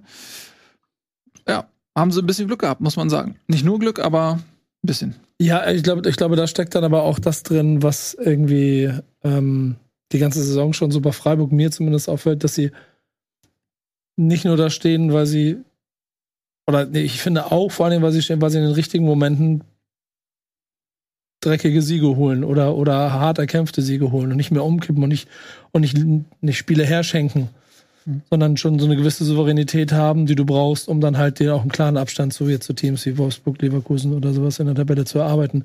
Und deswegen hat mich das, ich habe so ein bisschen darauf gewartet. Also ich weiß nicht, wie ihr das, wie ihr das so habt, aber ich, ich habe das geguckt, also in der Konferenz so miterlebt und bei der Konstellation eigentlich nur darauf gewartet, dass Freiburg ein Tor macht. Und ich finde, das ist so eher Mhm. unterbewusst mir aufgefallen. Das ist, das ist nicht mehr das Freiburg, was, was irgendwie sich kleinreden wollte, sondern du gehst davon aus, klar, spielen in Köln, das Ding müssen sie gewinnen. Oh, das hat ja ganz schön lange gedauert, warum denn so knapp? Ja, und auch da wieder, du hast ja von Eddie die Standardstärke der Berliner angesprochen, das gilt genauso für Freiburg, die auch ähm, jetzt in diesem Spiel erneut oft über die Standardsituation zum Erfolg kommen. Und das war das, was am Ende den Unterschied ausgemacht hat. Ähm, dieses Tor von Doan. Der, ich, wer, wer hat verlängert? Gregoritsch oder wer hatte die Verlängerung gemacht? Schau mich nie an, ich habe gar nichts Ach gesehen. ja, du hast ja gar nichts gesehen. Verzeihung. Das ist so ein Impuls. Das Ja, ja, ich weiß, aber das habe ich irgendwie dachte, mir- Wenn, auch wenn einer das weiß, dann wird er das sein. nee, aber das war äh, auch wieder eine Standardsituation. Ähm, sind das einzige Team, was noch mehr Standardtore hat diese Saison als Union, Ja. als Freiburg. Genau. Und ja, das ist eine Waffe. Und auch dieses Mal. Ja, und Köln kann man keinen Vorwurf machen, finde ich. So. Dann, wenn das keiner so wirklich gesehen hat, dann lass uns weiter galoppieren. Ich finde nur spannend, dass bei Köln die ganze Zeit davon gesprochen wird, dass sie durch sind und ich als Bremer äh, anfange, wieder Fingernägel zu kauen. Ja, ich möchte über den Abstiegskampf reden. Das ist jetzt. Ja, ich sehe schon, dass da juckt euch dann juckt's in den Fingern. Das ist ja okay. Wir kommen jetzt, wir fallen jetzt ganz tief, okay? Ähm, erst äh, im Relevanzfaktor und dann im, äh, im sportlichen ähm, Faktor. Aber erstmal machen wir mit Leipzig gegen Hoffenheim weiter. oh, Alter. Ja, Ja, das ist Abstiegskampf. Muss man so sagen. Äh, Ja, es ist auch da wieder eine ähnliche Leipzig mit dem. Rücken an der Das Ding Wand. ist, das Ding ist Ja. immer, wenn wir Hoffenheim irgendwo reinrechnen wollen, so in Mhm. der Tabelle. Ich glaube, das ist auch ihre Art, uns zu sagen, Edgy Badge, leckt uns mal am Arsch, ihr Mainstream-Typen. Wir sind Hoffenheim. Es ist- ihr glaubt, wir sind raus aus dem Abstiegskampf. Jetzt verlieren wir aber jedes. Spiel. Es, jedes Mal, ihr glaubt, wir spielen Champions League. Nee, nee, wir spielen um den Abstieg. So. ja, aber das ist geil. Jedes Mal, wenn ich Hoffenheim-Spiele miterlebe oder äh, nur, selbst nur Ergebnis, denke ich mir immer, okay, ihr hört wirklich bei uns zu. Aber es, dass wir so einen Impact auf die haben, hätte ich nicht gedacht. Ja, aber es ist immer so. Und das war jetzt wieder so ein, äh, so ein Spiel, wo du gemerkt hast, ähm, eher Hoffenheim, eigentlich hatten die sich so weiterentwickelt in der letzten Zeit. Die standen defensiv besser, fand ich unter Matarazzo, haben aber auch spielerisch was gemacht. Und jetzt in diesem Spiel haben sie sich wieder vom Pressing der Leipziger aber sowas von den Schneid abkaufen lassen. Also das waren ja teilweise Fehler, die Leipzig nicht mal erzwungen hat, sondern einfach, wo Hoffenheim da hinten rausspielen möchte und dann in den Raum spielt, wo aber schon drei Leipziger stehen und nur darauf warten, diesen Ball zu holen. Und das war jetzt gar nicht so, dass ähm, Leipzig jetzt hier diesen mega Ballbesitzleistung gezeigt hat. Nein, die konnten einfach mal wieder Bälle gewinnen und dann umschalten und dann Tore schießen. So, und da hatten sie zwei, drei große Möglichkeiten schon. Am Ende war es dann ein Kunko, der eben durch sein Wiederkommen ähm, den Unterschied gemacht hat in diesem Spiel. Aber das hat mich schon gewundert, wie Hoffenheim da in der ersten Halbzeit die Bälle hergeschenkt hat teilweise. Ja. Aber äh, auch nur fünf Torschüsse. Mm, Was sehr, sehr wenig ist. Die fast alle in der zweiten Halbzeit. Ja, ähm, Leipzig, für die geht's um was, Crunchtime und Hoffenheim konnte in dem Fall nicht so viel dagegen setzen. Das war kein gutes Spiel von ihnen. Aber sie haben sich natürlich dann durch diesen kurzen Power-Stint tabellarisch in eine Situation gebracht, aus der heraus sie agieren können. Ähm, sind immer noch mittendrin im Abstiegskampf, aber haben das beste Torverhältnis und sind auf Platz 14 derzeit. Und wenn wir mal auf das Restprogramm schauen von Hoffenheim, dann werden wir feststellen, dass es so mittelschwer. Wir haben jetzt Frankfurt gleich ähm, zu Hause. Dann Wolfsburg, das ist nicht so einfach. Union, danach nicht so einfach, aber dann Stuttgart im direkten Duell. Und es könnte natürlich sein, dass ähm, Hoffenheim am letzten Spieltag gegen Stuttgart ein wunderschönes Abstiegsduell aufs Parkett zaubern kann. Würde uns natürlich freuen, so als Konferenzliebhaber. Wäre schon spannend. Ja, ich habe aber auf die Tagesordnungspunkte ja auch aufgeschrieben, rutschen da Hoffenheim und Augsburg noch unten rein. Mhm. Weil ich schon das Gefühl habe, dass Hoffenheim und Augsburg noch unten reinrutschen, so ein Stück. Wollen wir zusammen die Konferenz den letzten Spieltag gucken? Können wir gerne machen von mir. Können wir sogar übertragen. Mhm. Haben wir schon mal gemacht. Ja. Mhm. Können wir doch noch mal, schlagen wir mal hier vor, intern. Ja, schlag es vor. Das wäre doch geil. So, ein- Ja, so ein von Watch, mir aus gerne. Watch Party, wie wir live. Äh, Was ich aber ähm, Augsburg-Hoffenheim. Weil die haben keine Form momentan. Und Hoffenheim, du hast gerade gesagt, ja, Restprogramm, bla blub, da hast du natürlich recht. Aber dann guckst du dir an, Stuttgart am Wochenende. Wieder wirklich gut gespielt und auch ähm, sich Ganz kurz, ich finde, die, haben- die haben. Also Frankfurt ist das leichteste Spiel, weil, Ja. weil sie jetzt auch noch den DFB-Pokal haben, Frankfurt. Ähm, und wenn, wenn, wenn sie einfach sich in die Verlängerung gehen und so weiter, das ist. Aber Ja. danach Wolfsburg und, und Union. Aber jetzt mal ganz unabhängig vom, vom Programm. Stuttgart lebt. Bochum hat am Wochenende wirklich eine, haben wir auch schon Mhm. gehabt. Schalke kommen wir auch noch zu. Die leben. Und die Hoffenheimer Mannschaft, die wirkt so seltsam, so ähm, untot, wie Ja. sie aktuell agieren. Die, die haben ja auch, und das ist vielleicht. untot?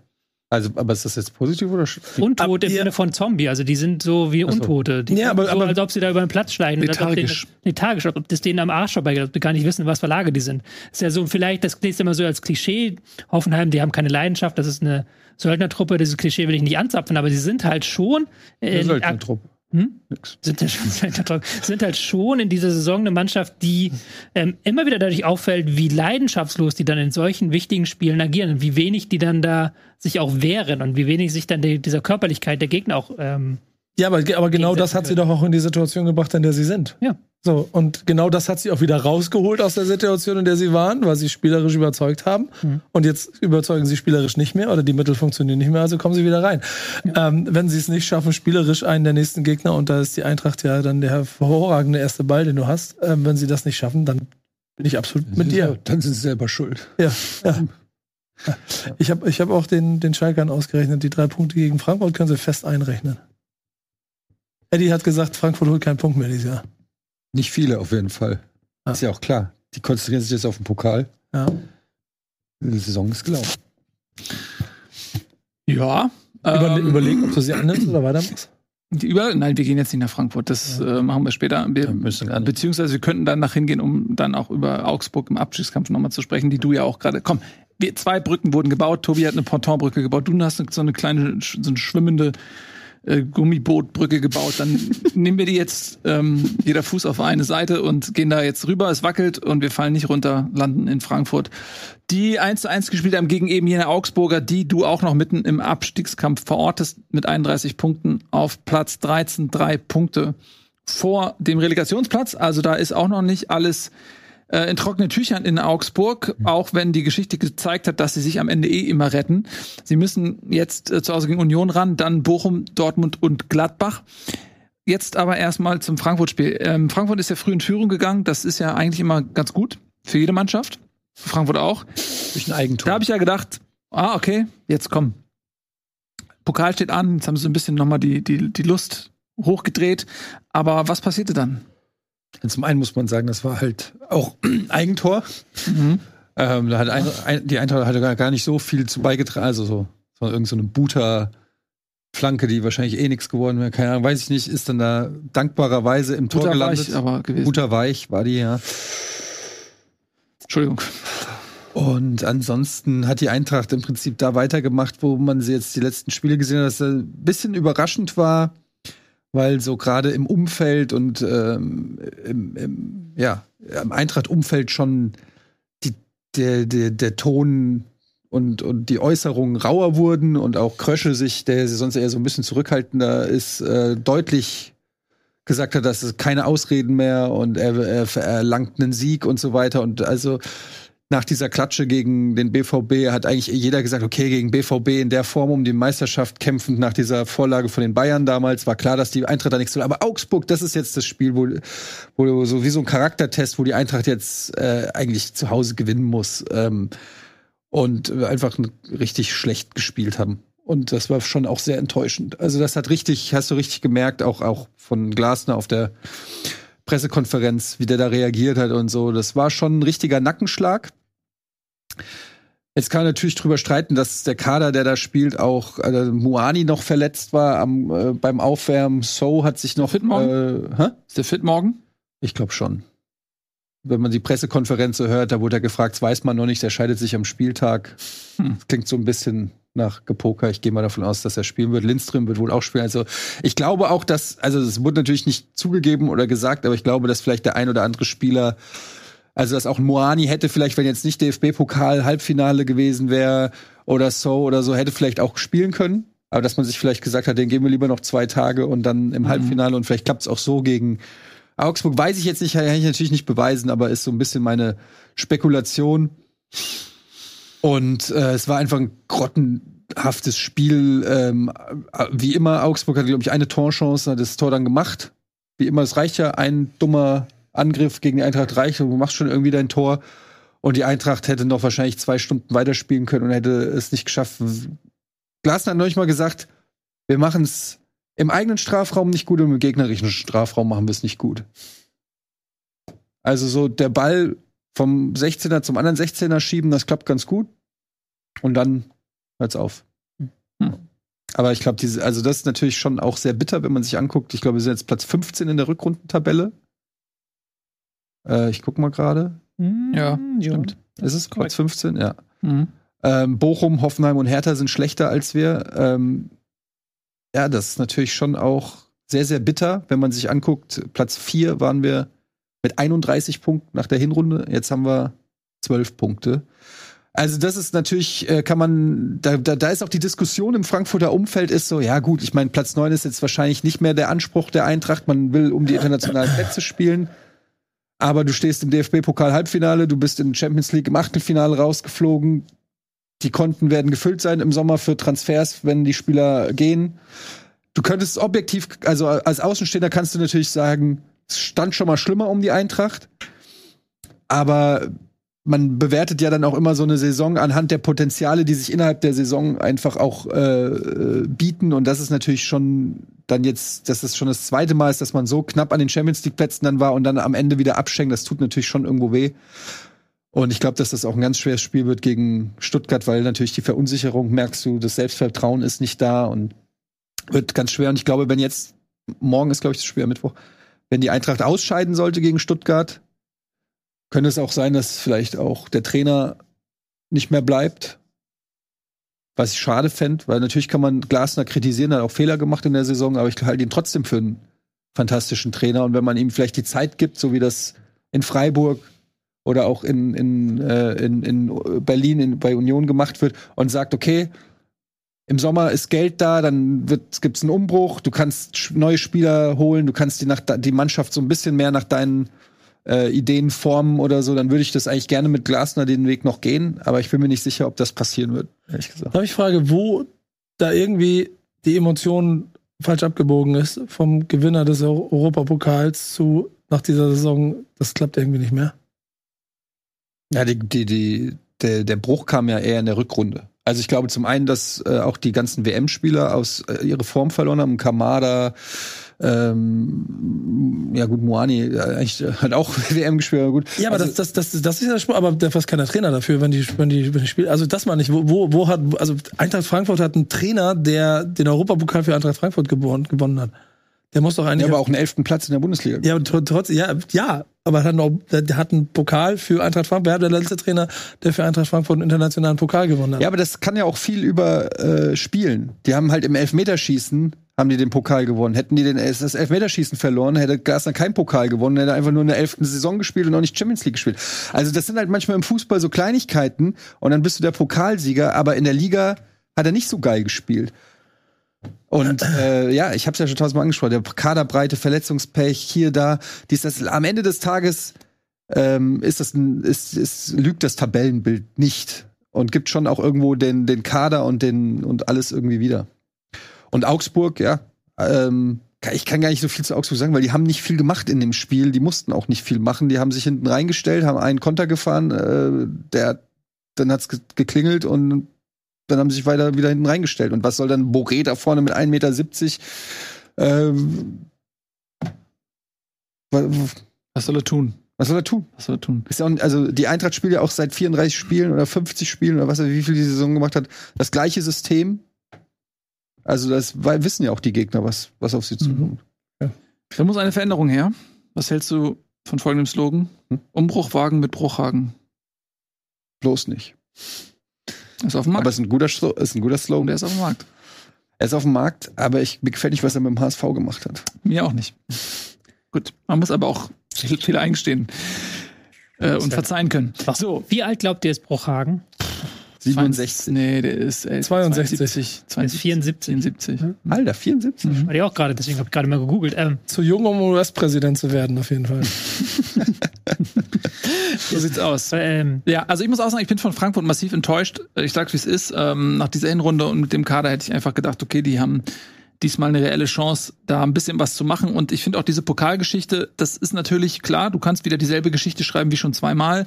Ähm, als sie den DFB-Pokalsieg geholt haben, waren sie in der Tabelle am Ende auch nicht besonders gut da. Und als sie Euro Euroleague geholt haben, waren sie, glaube ich, Elfter am Ende oder so.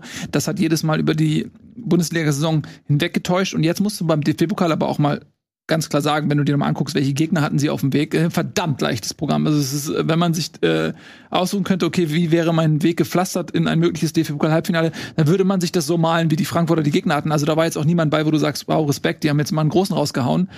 Ähm, so dass auch das, das Erreichen des Halbfinals bis jetzt, ja, bis Stand jetzt, auch sehr trügerisch in der Bewertung erscheint wenn sie den DFB-Pokal gewinnen, und das halte ich nicht für unrealistisch, weil die Eintracht hat zweimal gezeigt, dass sie eine Pokalmannschaft ist. Und ich glaube, dass sie irgendwie umschalten kann in, in einem Pokal. Und sie sind gegen Stuttgart nicht Außenseiter. Also sie sind nicht gegen den Tabellen 15 Außenseiter. Auch kann mir dein Pessimismus auch nichts irgendwie anderes vermitteln. Und dann hast du in einem Finale alle Chancen, egal wer kommt, ob es Leipzig ist oder ob es ähm, Freiburg ist. Da gehen sie nicht als Favorit ins Spiel, aber es ist das Pokal ins Spiel und da kann alles passieren. Und so ein, so ein Sieg, der würde natürlich die komplette Saison retten für die Eintracht. Ähm, und dann würde man, glaube ich, auch äh, mit dem dritten Titel innerhalb von was, fünf Jahren oder so, das ist ja absurd. Das ist ja nach den Bayern Platz zwei. Ist ja, Ja. Ne? Aber das äh, ändert nichts daran, dass die Bundesliga-Saison die Rückrunde, sagen wir mal so, die Hinrunde war ja super, die Rückrunde ist wirklich enttäuschend. Ähm, und äh, mir fehlen da auch so die Antworten, ähm, warum dieser Niedergang so extrem ist. Sie profitieren natürlich ganz klar von, ihr, von ihrem Punktepolster, aber ähm, Vorletzter in der Rückrundentabelle ist einfach, ist einfach schlecht. Ja, mit den Mitteln, die. Frankfurt hat. Ähm, aber du hast es ja gesagt, die Kassen sind voll und die haben absolut die Möglichkeit zu Oder reagieren. werden voll sein, wenn, wenn Abgänge da sind. Ja, aber Champions League Achtelfinale hat auch so viel Geld reingespielt. Euroleague hat Geld reingespielt. Also die, wenn Koalomani geht, kriegen sie Problem auch ist halt, wenn sie nicht Also- international spielen, ist halt auch die Frage, welche Spieler kriegst du. Ne? Also die hatten ja jetzt schon Ja. einige Gespräche geführt. Ähm, und das war aber zum Zeitpunkt, wo sie halt die Hotshots waren und der Hype richtig krass war. Und wenn du jetzt zum Tabellenneunten in der Bundesliga, Isco hat schon abgesagt. Hm? Isco hat schon abgesagt. ja. Füllkrug auch. Ja, ich meine nur, aber das ist, er, er erschwert natürlich vielleicht die ein oder anderen ähm, Gespräche. Plus, du bist in einer finanziellen Etatlage, wo ein Union und ein Freiburg und so weiter dann, wenn die Champions League spielen, sich vielleicht einen Spieler angeln können, den der sonst Ja, vielleicht sein. aber die haben nicht das Geld dafür. Also ich glaube, äh, monetär ist Frankfurt immer noch einer der gesündesten Vereine jetzt mit den Einnahmen, die sie haben. Und sie werden, ich glaube, wenn sie nicht international spielen, sie müssen den DFB-Pokal gewinnen, wird Kolo Moani nicht zu halten sein. Also ähm, der hat nach seinem Durchbruch jetzt die Ambition, Champions League zu spielen. Angeblich gab es schon Gespräche mit den Beratern von Bayern München. Ja, wobei ich nicht glaube, dass er der richtige Spieler für Bayern München ist. Aber das äh, ist nur meine bescheidene Einschätzung. Also er ist ein super Spieler und er würde auch bei Bayern München funktionieren, aber er ist nicht der Spieler, der Bayern fehlt, sagen wir Als mal so. Backup hinter Osiman. Ja, der passt äh, be- besser auf jeden Fall als, als Kolomorni. Das ist einfach nicht, so- ist, die brauchen so einen Neuner, so einen Lewandowski. Ja. Brauchen die. Der ist auch in Barcelona unglücklich, habe ich gehört. Vielleicht ist das noch so. Warum ist er unglücklich? Weil es neu. nicht so läuft. Ladehemmung. Läuft nicht. Wärst du nicht unglücklich mit 30 Millionen im Jahr? Aber der, der funktioniert doch gut. Jetzt, also ernst gemeint Frage, der funktioniert doch gut im Barca, oder nicht? Na, i- sorry, dass ich das jetzt ernst nehme, was du gesagt hast. Das ist der Fehler. Das ist der Fehler. Wir nehmen Jetzt das nicht zu- ernst. Erzähl mal so, wie du da So wieder fühlt ihr rauskommst. euch immer, oder was? Ja. Gut, ähm, so, wir bleiben ähm, am Ball hier und machen weiter. Augsburg ist nicht so wirklich viel erwähnt worden, aber Nee. haben sie sich auch nicht verdient. muss man einmal kurz noch sagen, ähm, Ja. Augsburg, die haben sich reingekämpft in das Spiel, das können sie ja sowieso, das muss man ihnen lassen. Mhm. Ich finde halt, man, fehl, man ähm, merkt total das Fehlen von Berisha vorne drin. Mhm. Einfach auch als Fixpunkt für Angriffe, auch als Kombinationsspieler. Demiric hat das jetzt so ein bisschen abgefangen in diesem Spiel zeitweise. Da gab es zwei, drei ganz gute Kombinationen, wo sie dann gut über den Halbraum gekommen sind. Aber das ist schon der Unterschiedsspieler bei dieser Mannschaft und das merkst du total. Ja, und dann hatten sie halt das Glück, dass Frankfurt da nicht so viel zustande bekommen hat. Gut. Ähm, ich glaube, wir machen eine kleine Unterbrechung. Ja, mir, Klitzekleine. Was? mir platzt der Kragen, wenn ich ihn höre. Können wir kurz Pause machen, bitte? Wir machen kurz Pause. Nico schlägt eben Tobi die Nase blutig Warum? und Hat doch gar nichts gesagt. Guck ey, sorry, können die beiden sich jetzt einfach mal prügeln und du hältst dich da raus? Du kannst, du kannst hier immer rumrühren, aber ich kann einfach Ich mal. filme das. Ich kann nicht einfach mal irgendwie. Das ist. Alter Schwede. Footfights. Steh endlich dazu, Tobi. Steh endlich.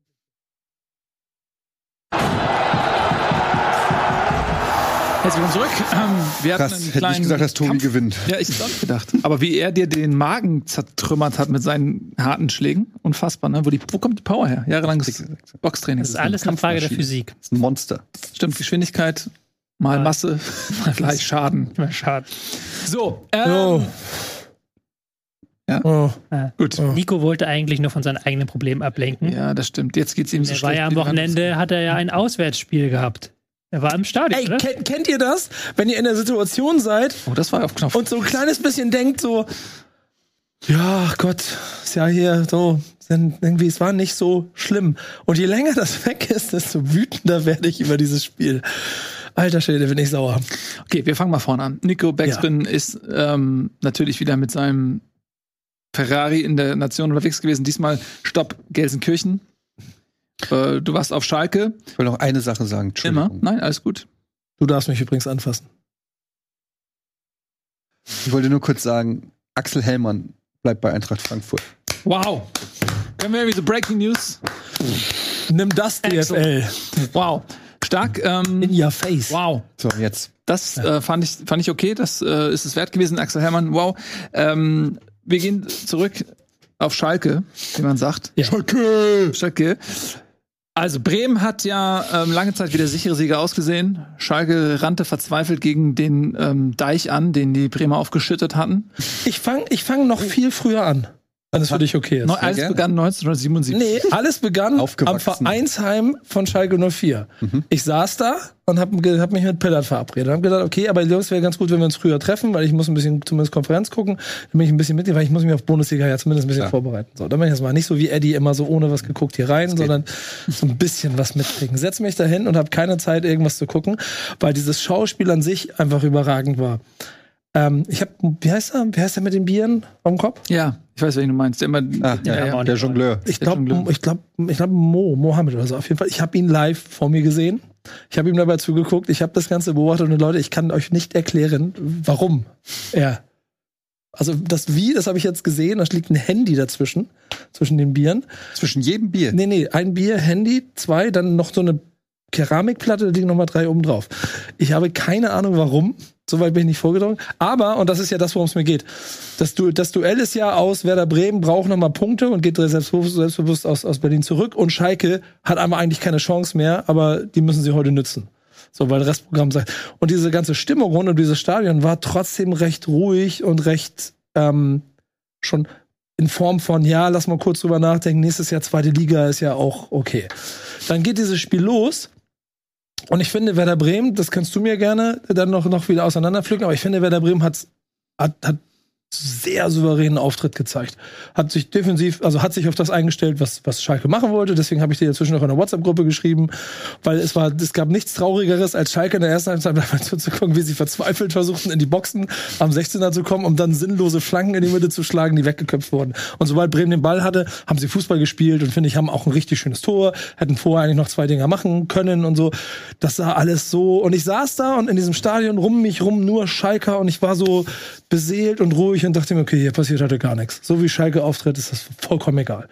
Das Stadion selber, und ich war ja wie gesagt mit Pillard und noch, noch Peter und so da, der, der war dann in der Halbzeit, war pissen, darf ich das hier sagen, war auf Toilette und hat, ähm, so Gespräche um sich rum, die dann wirklich in der Halbzeit dieses Spiels schon mit, ja, aber denk mal, nächstes Jahr, letztes Jahr zweite Liga war ja auch viel schlimmer. Dieses Jahr ist ja nicht mehr so schlimm, nächste Saison, da sind ja die Wichtigen weg und so. Wir haben ja auch mehr Geld und der, der Vorstand hat ja gesagt, die waren in der zweiten Liga in der Halbzeit. aufgrund dieses Spielergebnisses. Und wenn du dir das angeguckt hättest mit dem Restprogramm, wenn Schalke das verloren hätte, hättest du, glaube ich, einen Deckel drauf machen können. Und dann macht Bremen das, was ich, was ich, was mich jetzt immer wütender macht ich habe das Gefühl, Werder Bremen hat gedacht, wir sind da irgendwo im oberen Drittel der Tabelle und verwalten jetzt Schalke 04 hier mal so ein bisschen aus dem eigenen Stadion. Oberes Drittel über der obere Hälfte. Ja, gefühlt sind sie aufgetreten wie eine Mannschaft, die gedenkt, sie spielt, die, die hat den Europa League Platz sicher und und man verwaltet Schalke so ein bisschen aus dem eigenen Stadion. Das Stadion war auch bis in der 77. Minute tot. Ich hab, da war wirklich nichts. Da war der, die Nordtribüne hat geklatscht und hat ihre Lieder gesungen. Die haben natürlich den Support. Der Rest des Stadions, es wirkte so, als ob sie schon über, wie gesagt, über zwei Liga Nachmittag waren. Und dann auf einmal aus heiterem Himmel machen dieses Tor. Und dann kommt ein Moment, den ich so auch schon lange nicht mehr erlebt habe. Wie du ein 60.000 zündest. Und ich weiß nicht, jeder, der mal im Stadion war, und ihr werdet das alle, du wirst das ja auch mit der Eintracht an Situation erleben.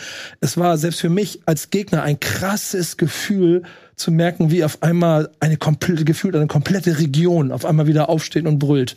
So. Und ich finde dann, erkämpft sich Schalke mit einer auch anders aufgestellten Mannschaft in der zweiten Halbzeit, wo sie gleiche Truppe war, und dem Engagement, das sie äh, an, an den Tag gelegt haben, auch erkämpft sie sich irgendwie dann auch zu Rechten 2 zu 1, weil Bremen es halt herschenkt. Obwohl Duxch eigentlich ein Ding machen muss, dann ist das zweite Mal der Deckel drauf. Ich ärgere mich die Kretze, dass Werder Bremen diese Punkte liegen lässt, war aber in dem Moment so auf, dachte mir, okay, ja, Schalke, ihr habt euch das echt verdient, so wie ihr das hier gemacht habt. Und dann noch länger im Stadion zu sitzen, um dann dieser Mannschaft vor der Nordkurve dabei zuzugucken, wie die flennen, weil einfach 20.000, die da wieder warm singen für die nächsten vier Spiele. Es war, obwohl ich, da, deswegen, da war ich noch nicht so wütend. So. Also, obwohl ich als Bremer gerade im Stadion vorne war ich krass eingenommen von dem Gesamtgefühl in diesem Stadion. Und ich habe da das Gefühl gehabt, Schalke hat mit dem Restprogramm, das sie im Moment noch haben, keine Chance, die Liga zu halten. Und sie werden es schaffen. Irgendwie. Das ist mein Gefühl. Ansage. Ja, du, hast, du, hast, du hast jetzt mal HSV zum Meister in der zweiten Liga gemacht. Das ist jetzt meiner. Schalke hält die Klasse. Ich weiß nicht wie, aber Schalke hält die Klasse. Das Ärgerliche für Schalke ist, dass drei der vier Spiele auswärts sind. Ja. Mhm. Das ist das, glaube ich, das, ist das Allerärgerlichste, wenn du das überlebt hast am Wochenende, wie das da dann eben abging. Aber ja, hundertprozentig. Aber dann kommt ja wieder Hertha ins Spiel die noch Schalke und Bochum ärgern werden. Und wenn, wenn, wenn, wenn, dann kommt wieder also Schalke, die zu Hause gegen, gegen Frankfurt spielen. Die Konstellation ist da. Das ist irgendwie, du musst in der Matrix nur eine 1 und eine 0 und verschieben und dann holt Schalke, warum auch immer, mit diesem, ja, Entschuldigung, liebe Schalke, erste Halbzeit, ultra limitierten Fußball. Das war, das war, das war, das war fast trau traurig zuzugucken. Werder Bremen ist keine Übertruppe. Aber Werder Bremen, das war so, als wenn du, als wenn du den Drei, der Fünftklässler, den Drittklässler irgendwie am Abend verhungern lässt. Und mach mal. Zappel mal rum, lauf mal, mach mal. Ist mir alles egal. Wir fangen das Ding ab, spielen nach vorne, spielen Fußball, bap, bap, bap, bap. Was wollt ihr? 2-0, 3-0 und so. Machen nur ein 1-0 und kriegen es dann ähm, am Ende nicht hin. Aber was Schalke in der zweiten Halbzeit gezeigt hat, war, und ich weiß nicht, das hatten wir vorhin schon in einer Situation, die, du hast es gesagt, die leben, ne? Also das ist das war krass. Das war krass, denen zuzugucken, wie, wie, die immer noch mit den gleichen limitierten Mitteln auf einmal leben und Salazar auf einmal in die Schnittstelle Pässe spielen kann, mhm. was die vorher nicht gemacht haben, so. Also, Chapeau an Schalke und ich bin hinten raus und deswegen mal bei, bei einem Köln-Ding, Entschuldigung, dass das so ein langer Monolog ist, aber ich wollte den Reisebericht kurz mitnehmen. Ähm, ist so geil, dass in der Konstellation auch mal den ganzen Kölner, Köln so alles, ich glaube auch irgendwie mein Bauch, mein inneres Ruhegefühl sagt mir, ich glaube Werder Bremen, das wird reichen. So. Aber haben genauso viele Punkte wie Köln. Und bei Köln ist gedanklich schon, alle haben schon Mallorca gebucht und sind schon weg. Und bei Werder Bremen ist so ein kleines bisschen mit dem Restprogramm so. Ja, Bayern jetzt, dann. Leipzig, Leipzig, Union und zwischendurch zu Hause gegen Köln. Ja. Ja, aber trotzdem, dass da jetzt unten noch äh, drei andere Teams sieben oder acht Punkte holen. Mehr Punkte, mehr Punkte holen. Ja, das also ist sehr unwahrscheinlich. Ja. Was ich lustig fand, ist, dass du gerade so einen freudschen Versprecher drin hattest, wahrscheinlich gar nicht mit Absicht. Du hast halt gesagt, in der 77. Minute war dann das Ende. Das Tor ist halt in der 81. gefallen. Was war in der 77.? Da hat, ähm, wurde Niklas Schmidt eingewechselt für Maximilian Philipp.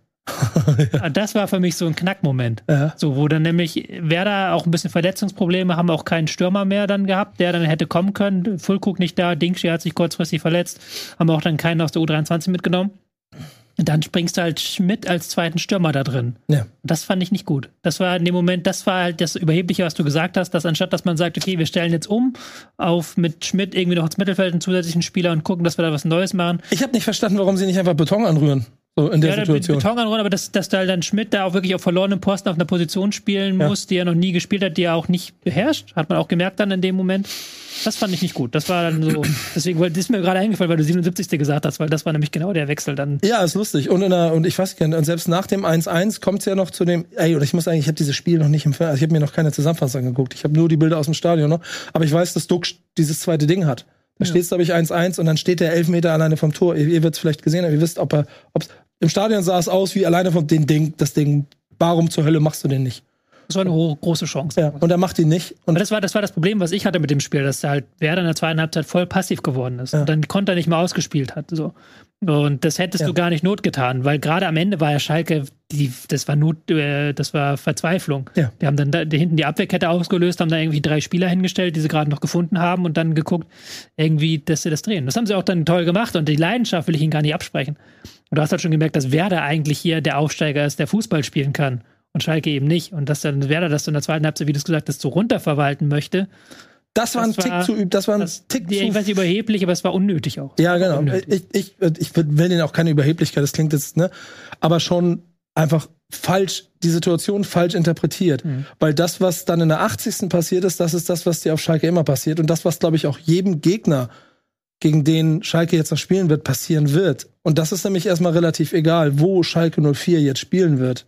Wenn es irgendwo einen Weg gibt, eine Karte zu kaufen für ein Fußballspiel von Schalke 04 in den nächsten vier Wochen, dann wird sie an einen Menschen mit Gelsenkirchener Postleitzahl verkauft werden. Vielleicht in Leipzig, aber Bayern, Stadion kriegt Bayern, glaube ich, noch selber voll. Aber auch da, auch da, wenn da, Mainz ist auch momentan schwierig. wenn, wenn sie, wenn, wenn sie, wenn sie da, wenn sie da 5000 drin haben, die werden leer machen. Ja. Diese Fans sind auf jeden Fall ein, ein Fund, das sie haben. Ja. Und das war krass, war krass zu erleben. wirklich. Und jetzt rein sportlich gesehen war, hat ja auch Schalke defensiv ein bisschen was zu bieten, aber man hat ja auch in diesem Spiel so ein bisschen gesehen, wie sie offensiv limitiert sind. Und das hat ja dann Werder auch so ein Stück weit ausgenutzt, gesagt, macht ihr mal und du hast ja schon richtig analysiert. Dann kam dann ein langer Ball und Flanke um Flanke, aber gefährlich wurde das nicht. Aber sie sind halt immer noch so gut in den Spielen defensiv, dass sie es schaffen können, dieses 1 zu 0 zu halten und nicht eben 2-0, 3-0 zurückzuliegen und dann eben das Spiel zu drehen. Und jetzt kommt halt Mainz, die auch selber nicht die Mannschaft ist, die das Spiel machen möchte. Auch eine Mannschaft, die aber eigentlich, wenn sie noch die Ambitionen nach oben wahren möchten, jetzt gewinnen müssen. Das ist auch so ein Spiel, wo du dir eine Überraschung vorstellen kannst.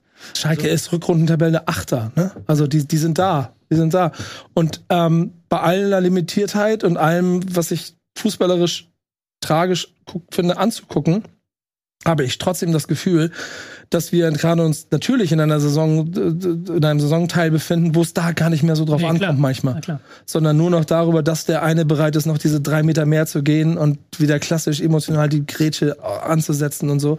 Und deshalb, das ist der Grund, warum ich die drei Punkte gegen Frankfurt Schalke schon aufs Tableau rechnen möchte, ohne dass es nicht gegen Frankfurt gemeint, sondern einfach, weil da emotional halt die Hölle brennen wird. Und dann müssen sie halt irgendwo anders was holen. So. Und wenn das bei, wenn das jetzt in Mainz ist, lass die, lass die mal, warum auch immer, dreckig 1-0 Kopfball Bülter gewinnen in Mainz. So, dann hält Schalke 04 die Klasse und das äh, hätte, hättest du dir mal am 17. Spieltag angucken sollen. Ja, das hätte man äh, nicht zu träumen gewagt auf Gelsenkirchen. In jedem Fall bleibt der Abstiegskampf spannend. Wir haben schon gesagt, Hertha scheint abgeschlagen, hat aber ein Restprogramm, was ihnen alle Optionen offen lässt, weil sie eben auch die direkten Konkurrenten aus Bochum und Stuttgart noch vor der Nase haben. Schalke, hast du gesagt, diesen Last-Minute-Sieg auch noch mittendrin und Bochum und Stuttgart sowieso. Hoffenheim ähm, ist drin, obwohl sie es nicht wollen und Augsburg könnte man auch noch dazu zählen. Also das entertaint uns in jedem Fall. Vielleicht schaffen wir es ja wirklich bis zum letzten Spieltag, wenn wir die Konferenz dann auch zusammen schauen, vielleicht auch hier ein bisschen eine Watchparty machen, dass wir einen Meisterschaftskampf haben, einen Champions League Kampf haben und einen Abstiegskampf haben und dann wirklich, dass ein ähm, voller 15.30 Uhr Entscheidungssamstag wird. Das wäre natürlich für uns neutrale Fans, die wir überhaupt nicht in der Bundesliga irgendwie, emotional beteiligt sind, alle, wäre das natürlich echt Auf schön. Jahre hinaus. Ist am gleichen Tag auch zweite Liga? Nee, das, äh, das ist Sonntag. Sonntags. Ja. Ha Sandhausen HSV ist erst am Sonntag. Gut, dann können wir mal schauen, gegen wen es in der Relegation geht. Wir haben, wir haben ein Spiel noch nicht besprochen, oder? Ähm, das stimmt. Weißt du auch, welches das ist? Stuttgart gegen Gladbach. Ja. So, und Soll, soll ich dir dazu, darf ich kurz was, darf ich kurz ich, hab's was auch. Ja, aber mach du. Warte mal, ich muss mal ganz kurz suchen, wo ist er? Was kommt denn jetzt? Mhm. Pass mal auf, so, pass mal auf, ich glaube, ich glaube, es ist, ich glaube, es ist nach dem Sieg. Muss es an deinem Mic halten. Ja, ja, erstmal muss ich die Lautstärke hinkriegen. Pass Mach mal. mal ein bisschen lauter. Das Mic ist an der Ah, anderen Seite, du Holzkopf. Ja, du Mann, ja, ja, ja, lass mich doch mal. hör mal. Lautstärke Jesus ist Christ, da. So, Wow, für jemanden mit so vielen Handys hast du erstaunlich Ja, wenig guck mal. Talent, die zu bedienen. guck mal, es wird nicht lauter. Halt ja, das. Ja, soll ich mal? Okay. Also, wenn ihr hört, einen Noah ist das, glaube ich, oder? Nee, ans Mikro. der habe ich doch hier, oder wo ist das denn das da? ist jetzt hier eher. Äh, Ja, Mann, hör, hör auf mich zu ärgern. So. Hast du es? Dann mach. Ja, nein, ich hab's nicht, aber das Noah hat sich aufgeregt über die Hand, das Handspiel von Sagadu. Mit den Worten, wie dumm kannst du sein? Es war eine, es war eine, Ja, da mach mal. der Leistung her war das eine Frechheit. von Stuttgart. Es Darf man das überhaupt zeigen? Hast du es mit abgesprochen? Ja, Hier 2-0, 3-0 aus dem Stadion schießen. Diese Gladbacher, das war bodenlos. Gladbach war so scheiße wie in Berlin, wo sie 1 zu 4 auf den Sack bekommen haben. In Bochum waren die auch scheiße. Also, das ist, ich kann mir das nicht erklären, warum Stuttgart keine Stabilität hat. Wieso haben die keine Stabilität? Das ist das fünfte jetzt unter Höhnes. Das fünfte. Sie haben keines davon verloren. Sie sind gegen Dortmund zurückgekommen. Sie haben in Nürnberg gewonnen. Gut, war nicht so stark. Bochum, individuelle Fehler. Aber da muss noch ein bisschen Sicherheit da sein. Reicht. Genauigkeit. Alter, Also es geht noch eine Weile so Jetzt weiter. kommt der Twist. Stuttgart hat gewonnen. genau. Irgendwie ist das, ich würde sagen, er ist ein bisschen zu emotional bei der Sache. Also könnte vielleicht diese so eine, so eine gewagte These sein, aber gerade nach diesem Spiel, Ein, zwei Abstiege würden ihm mal ganz gut tun, ne? äh, das ja die, die Stuttgart, die haben ja ein bisschen noch gezittert am Ende, ja, aber sie hätten vorher Chancen machen können, ja, aber grundsätzlich war es auch ein so soli- solides Spiel, wo sie auch selbst von diesem Gegentreffer, der auch unnötig war durch das unnötige Handspiel von Sagadu war es ja, glaube ich. Ähm, selbst davon haben sie sich ja nicht groß schockieren lassen und dann direkt im Gegenzug dann den, ähm, das 2-1 wieder geschossen. Also ich weiß es nicht, warum. Ist natürlich für ihn sehr aufreibend als jemand, der da drin steckt, aber als jemand, der nicht drin steckt, kann man da nach dem Spiel eigentlich nur sagen, die sind in Form, die Stuttgarter. Läuft. Absolut, absolut. Ich äh, war auch ein bisschen erstaunt über diesen Ausbruch, über, über, warum man das so negativ sieht. Ich hätte gedacht, er jubelt jetzt eher, weil ich meine, das Abstiegskampf es ist dreckig, es ist knapp. Du, was erwartest du? Aber Ähm, es war trotzdem ein gutes Spiel von denen. Also sie haben ja auch die Ja. Chance sich erspielt, also nicht nur irgendwie. Ja, und Gladbach ist auch keine Laufkundschaft. Also, ja. ja, ich meine, sie spielen derzeit schon wie eine Laufkundschaft. So, das ist eine der. Es gibt so ein paar Ja, Mannschaften, zu denen ich auch Frankfurt zählen will, die momentan ähm, das nicht mehr so ernst nehmen und dementsprechend glaube ich auch ein willkommener Gegner sind für Leute, die noch äh, Kohlen im Feuer haben. Bitte. Ja, Gladbach Platz, ich habe hier bei, bei Kicker gerade eben zufällig gelesen, Gladbach Platz 18 im ligaweiten Sprint-Ranking, 18 in den intensiven Läufen, Platz 17 bei gelaufenen Kilometer pro Spiel. Äh, die haben das Arbeiten eingestellt. Äh, relativ früh in der Ja, Saison auch mit den offensichtlich. ältesten Startelf-Kader, glaube ich. Ey, das ist auch, also Stichwort Analyse nächstes Jahr. Ich finde, Gladbach ist so mit, also du erzählst ja bei Frankfurt immer von Umbruch, aber ihr habt noch ein bisschen mehr Geld auf dem Konto, Speck am Knochen, um da theoretisch nächste Saison auch wieder was, äh, was, was Wettbewerbsfähiges draus zu machen. Bei Gladbach bin ich wirklich gespannt, wie das wird. Wenn die uns nicht den Stürmer wegholen, was ich am meisten befürchte, dann wird es insgesamt äh, spannend, wie Gladbach sich wieder neu aufstellt und wo deren Reise hingeht. Unsere Zeit läuft davon, aber eins möchte ich mal sagen, weil das ist ja das Ironische an der Sache. Stuttgart hat ja theoretisch noch die Chance, eine total gute Saison zu spielen. Die können Titel holen. Die können auch, die sind im Pokal noch dabei, da können, wenn sie da jetzt noch ins Finale kommen, ist das sowieso geil für den ganzen Verein. Und Und auch in der Liga werden. haben sie jetzt noch härter, wenn sie das Spiel am Wochenende gewinnen, dann haben sie auch eine sehr gute Ja, Ausgangsposition. wenn sie den Titel holen, spielen sie Euroleague. Dann spielt Euroleague. ja. Also Stuttgart kann Klassenerhalt schaffen und Euroleague spielen noch. Ja, den Klassenerhalt können sie sogar relativ souverän schaffen, wenn sie jetzt die nächsten beiden Spiele gewinnen, sind Also sie für da. Stutt Stuttgart ist eh spannend, weil es in alle Richtungen geht. Du kannst in die zweite Liga absteigen und Euroleague spielen. Ja gut, aber wenn du Du absteigst, kannst, du- äh, du kannst absteigen und im Halbfinale ausscheiden. Und dann Nein, ist es, das also ist es ja ist alles möglich. Also okay, aber mir ging es jetzt darum, wenn sie absteigen, wir haben ja die ganze Saison auf sie geschimpft, aber sie haben theoretisch haben sie die Chance, dass es die beste Saison seit wie- weiß ich nicht wie vielen Jahren wird. Das ist ja auch so das Ironische am Fußball manchmal. Absolut. In jedem Fall ähm, kommen jetzt zwei Schlüsselspiele. Das eine heute Abend und das andere ist dann wirklich nächste Morgen. Woche. Mittwoch. Stimmt, äh, Mittwoch, genau. Ja. Mittwochabend, also morgen Abend. Und dann haben sie direkt Hertha. Also zwei absolute Knallerspiele, weil nach Hertha kommt Leverkusen, dann kommt Mainz, für die geht's auch noch um Euroleague vermutlich in der Tabelle. Die werden es nicht abschenken. Und am letzten Spieltag gegen Hoffenheim. Also es ist auch so spannend einfach. Ähm, deswegen für Stuttgart sind das die nächsten beiden Spiele richtungsweisend, wirklich. Also und gegen Hertha, wenn sie gegen Hertha verlieren, dann kann ich verstehen, wenn Noah so eine Nachricht schickt, weil dann wird's wirklich eng werden. Dann wird's irgendwie- So, äh, zeitlich wird's auch bei uns eng, deswegen verabschieden wir uns für heute. Ja, wir müssen noch einmal kurz Werbung machen, weil wir natürlich am Freitag schon wieder da sind. ist richtig. Zumindest drei von vier hier. Fußball-Fights äh, wird es da, ne? am Freitag cool. geben. Äh, alle, die sich trauen, sind dabei. Äh, Die mit Ahnung. die mit Ahnung, die mit Kompetenz und Leidenschaft und echter Liebe. Schade, dass keine Eintracht-Spieler in diesem Fuß Fußballfights genannt werden. Doch. Fall. Ich habe nur Eintracht. Was ist, was ist der ähm, unverständlichste Fehlschuss Der unverständlichste Fehlschuss. für Fanny's Gekas Ja. gegen die Bayern? ist mein Pick. Äh, kommt Und wir haben auch noch nicht nur, wir haben ja Mhm. nicht nur das ähm, Fußballfights ab 20.30 Uhr ungefähr, sondern wir haben ja noch vorher das Torwandschießen Schrägstrich Quiz. Oh, wie geil. Da ich Leo was Schönes gewesen. ausgedacht, dass wir eine kann weder Torwandschießen schießen und noch noch ein Quiz gleichzeitig machen. Ich weiß auch noch nicht, wie das Das funktioniert. machen wir auch noch? Das machen Aber wir euch auch noch. Aber, aber viel wichtiger, wann gucken, wann gucken wir den HSV? Ich wollte gerade sagen, ich glaube, lass auf jeden Fall, während ich Tor, also da, keine Ich will Illusion HSV jetzt, gucken. ne? Da- Also da ist auch die, die, die äh, Professionalität, stelle ich hinten an. Ich, Ich mach- ich ich- werde währenddessen HSV gucken. Ich, ich bin euch. mittendrin, zweite Liga ich aufschießen. sitze nicht will hier beim den HSV Torwart schießen und, und gucke HSV nicht und tu so, als wenn ich nicht HSV gucke. Das mache ich nicht. Also ich gucke. Ich auch. Soll ich noch was sagen? Ich verpasse wahrscheinlich das Halbfinale, weil ich im, im Flugzeug bin. Ja, aber das ist. Ich kann es wahrscheinlich nicht gucken. Ich kann nicht eingreifen. Natürlich ärgerlich. Das traue ich mir. Ja, das ist schade ich jetzt. kann Das heißt, du wirst irgendwann landen. Ich aber du kannst deinen Kapitän fragen, ähm, ob der eine. Durchsage machen kann. Auf jeden Fall Freitag bei uns hier auf, ab 19.30 Uhr live und danach auf YouTube auf dem Channel wie immer. Ach, wir Und sind sogar live. wir sind sogar live. Und Wolfsburg gegen Mainz kann man noch sagen. Wolfsburg hat 3-0 gewonnen gegen Mainz. Stark. Ah, tut mir leid an alle. Das haben wir im Übergang. Ganz ehrlich, wir haben es übergangen, aber dabei ist das ja sogar tabellarisch ziemlich relevant, weil die beiden natürlich ähm, wirklich im Infight sind bezüglich der europäischen Plätze. Ähm, lass uns deswegen 30 Sekunden Ja. super souverän von Wolfsburg. Es war ein richtig gutes Spiel, aber teilweise Zaubertore. Ähm, überraschend. Also es war wirklich stark von Wolfsburg und äh, alle, die es mit Wolfsburg halten, werden zu Recht enttäuscht sein, dass wir da gar nicht so lange drüber geredet haben. Wir haben uns verquaschelt ein bisschen. Ähm, Mainz, äh, ich glaube auch Bo Svensson war massiv enttäuscht, also entsetzt an der Außenlinie äh, getänzelt, was ich auch verstehen kann, weil es war ein wichtiges Spiel. Ähm, und Wolfsburg hat das sehr, sehr souverän gemacht. Ja, total. Ähm, Swanberg starkes Spiel, Wimmer starkes Ja. Spiel, die sind richtig gut in Form. Mittlerweile Wind trifft ja auch wieder. Felix Es Metscher. ist, es ist halt immer so bei Wolfsburg, das haben wir schon mehrfach gesagt, die sind auch so eine kleine Wundertüte. Entweder sie machen ihre ersten zwei Chancen und Mhm. können dann die Spiele relativ gut und stabil durchverwalten und dann auch immer diese entscheidenden Konter setzen und dann kannst du mal hoch werden. Und das haben Mhm. sie jetzt wieder geschafft, halt früher mit dieser frühen Führung.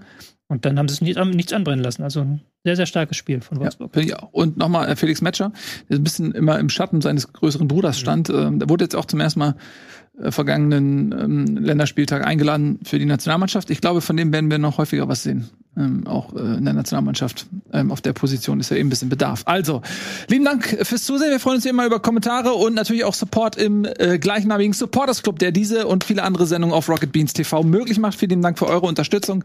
Das war's von uns. Wir sehen uns am Freitagabend. Nehmt euch nichts vor. Macht's gut, tschüss und auf Wiedersehen oder HSV.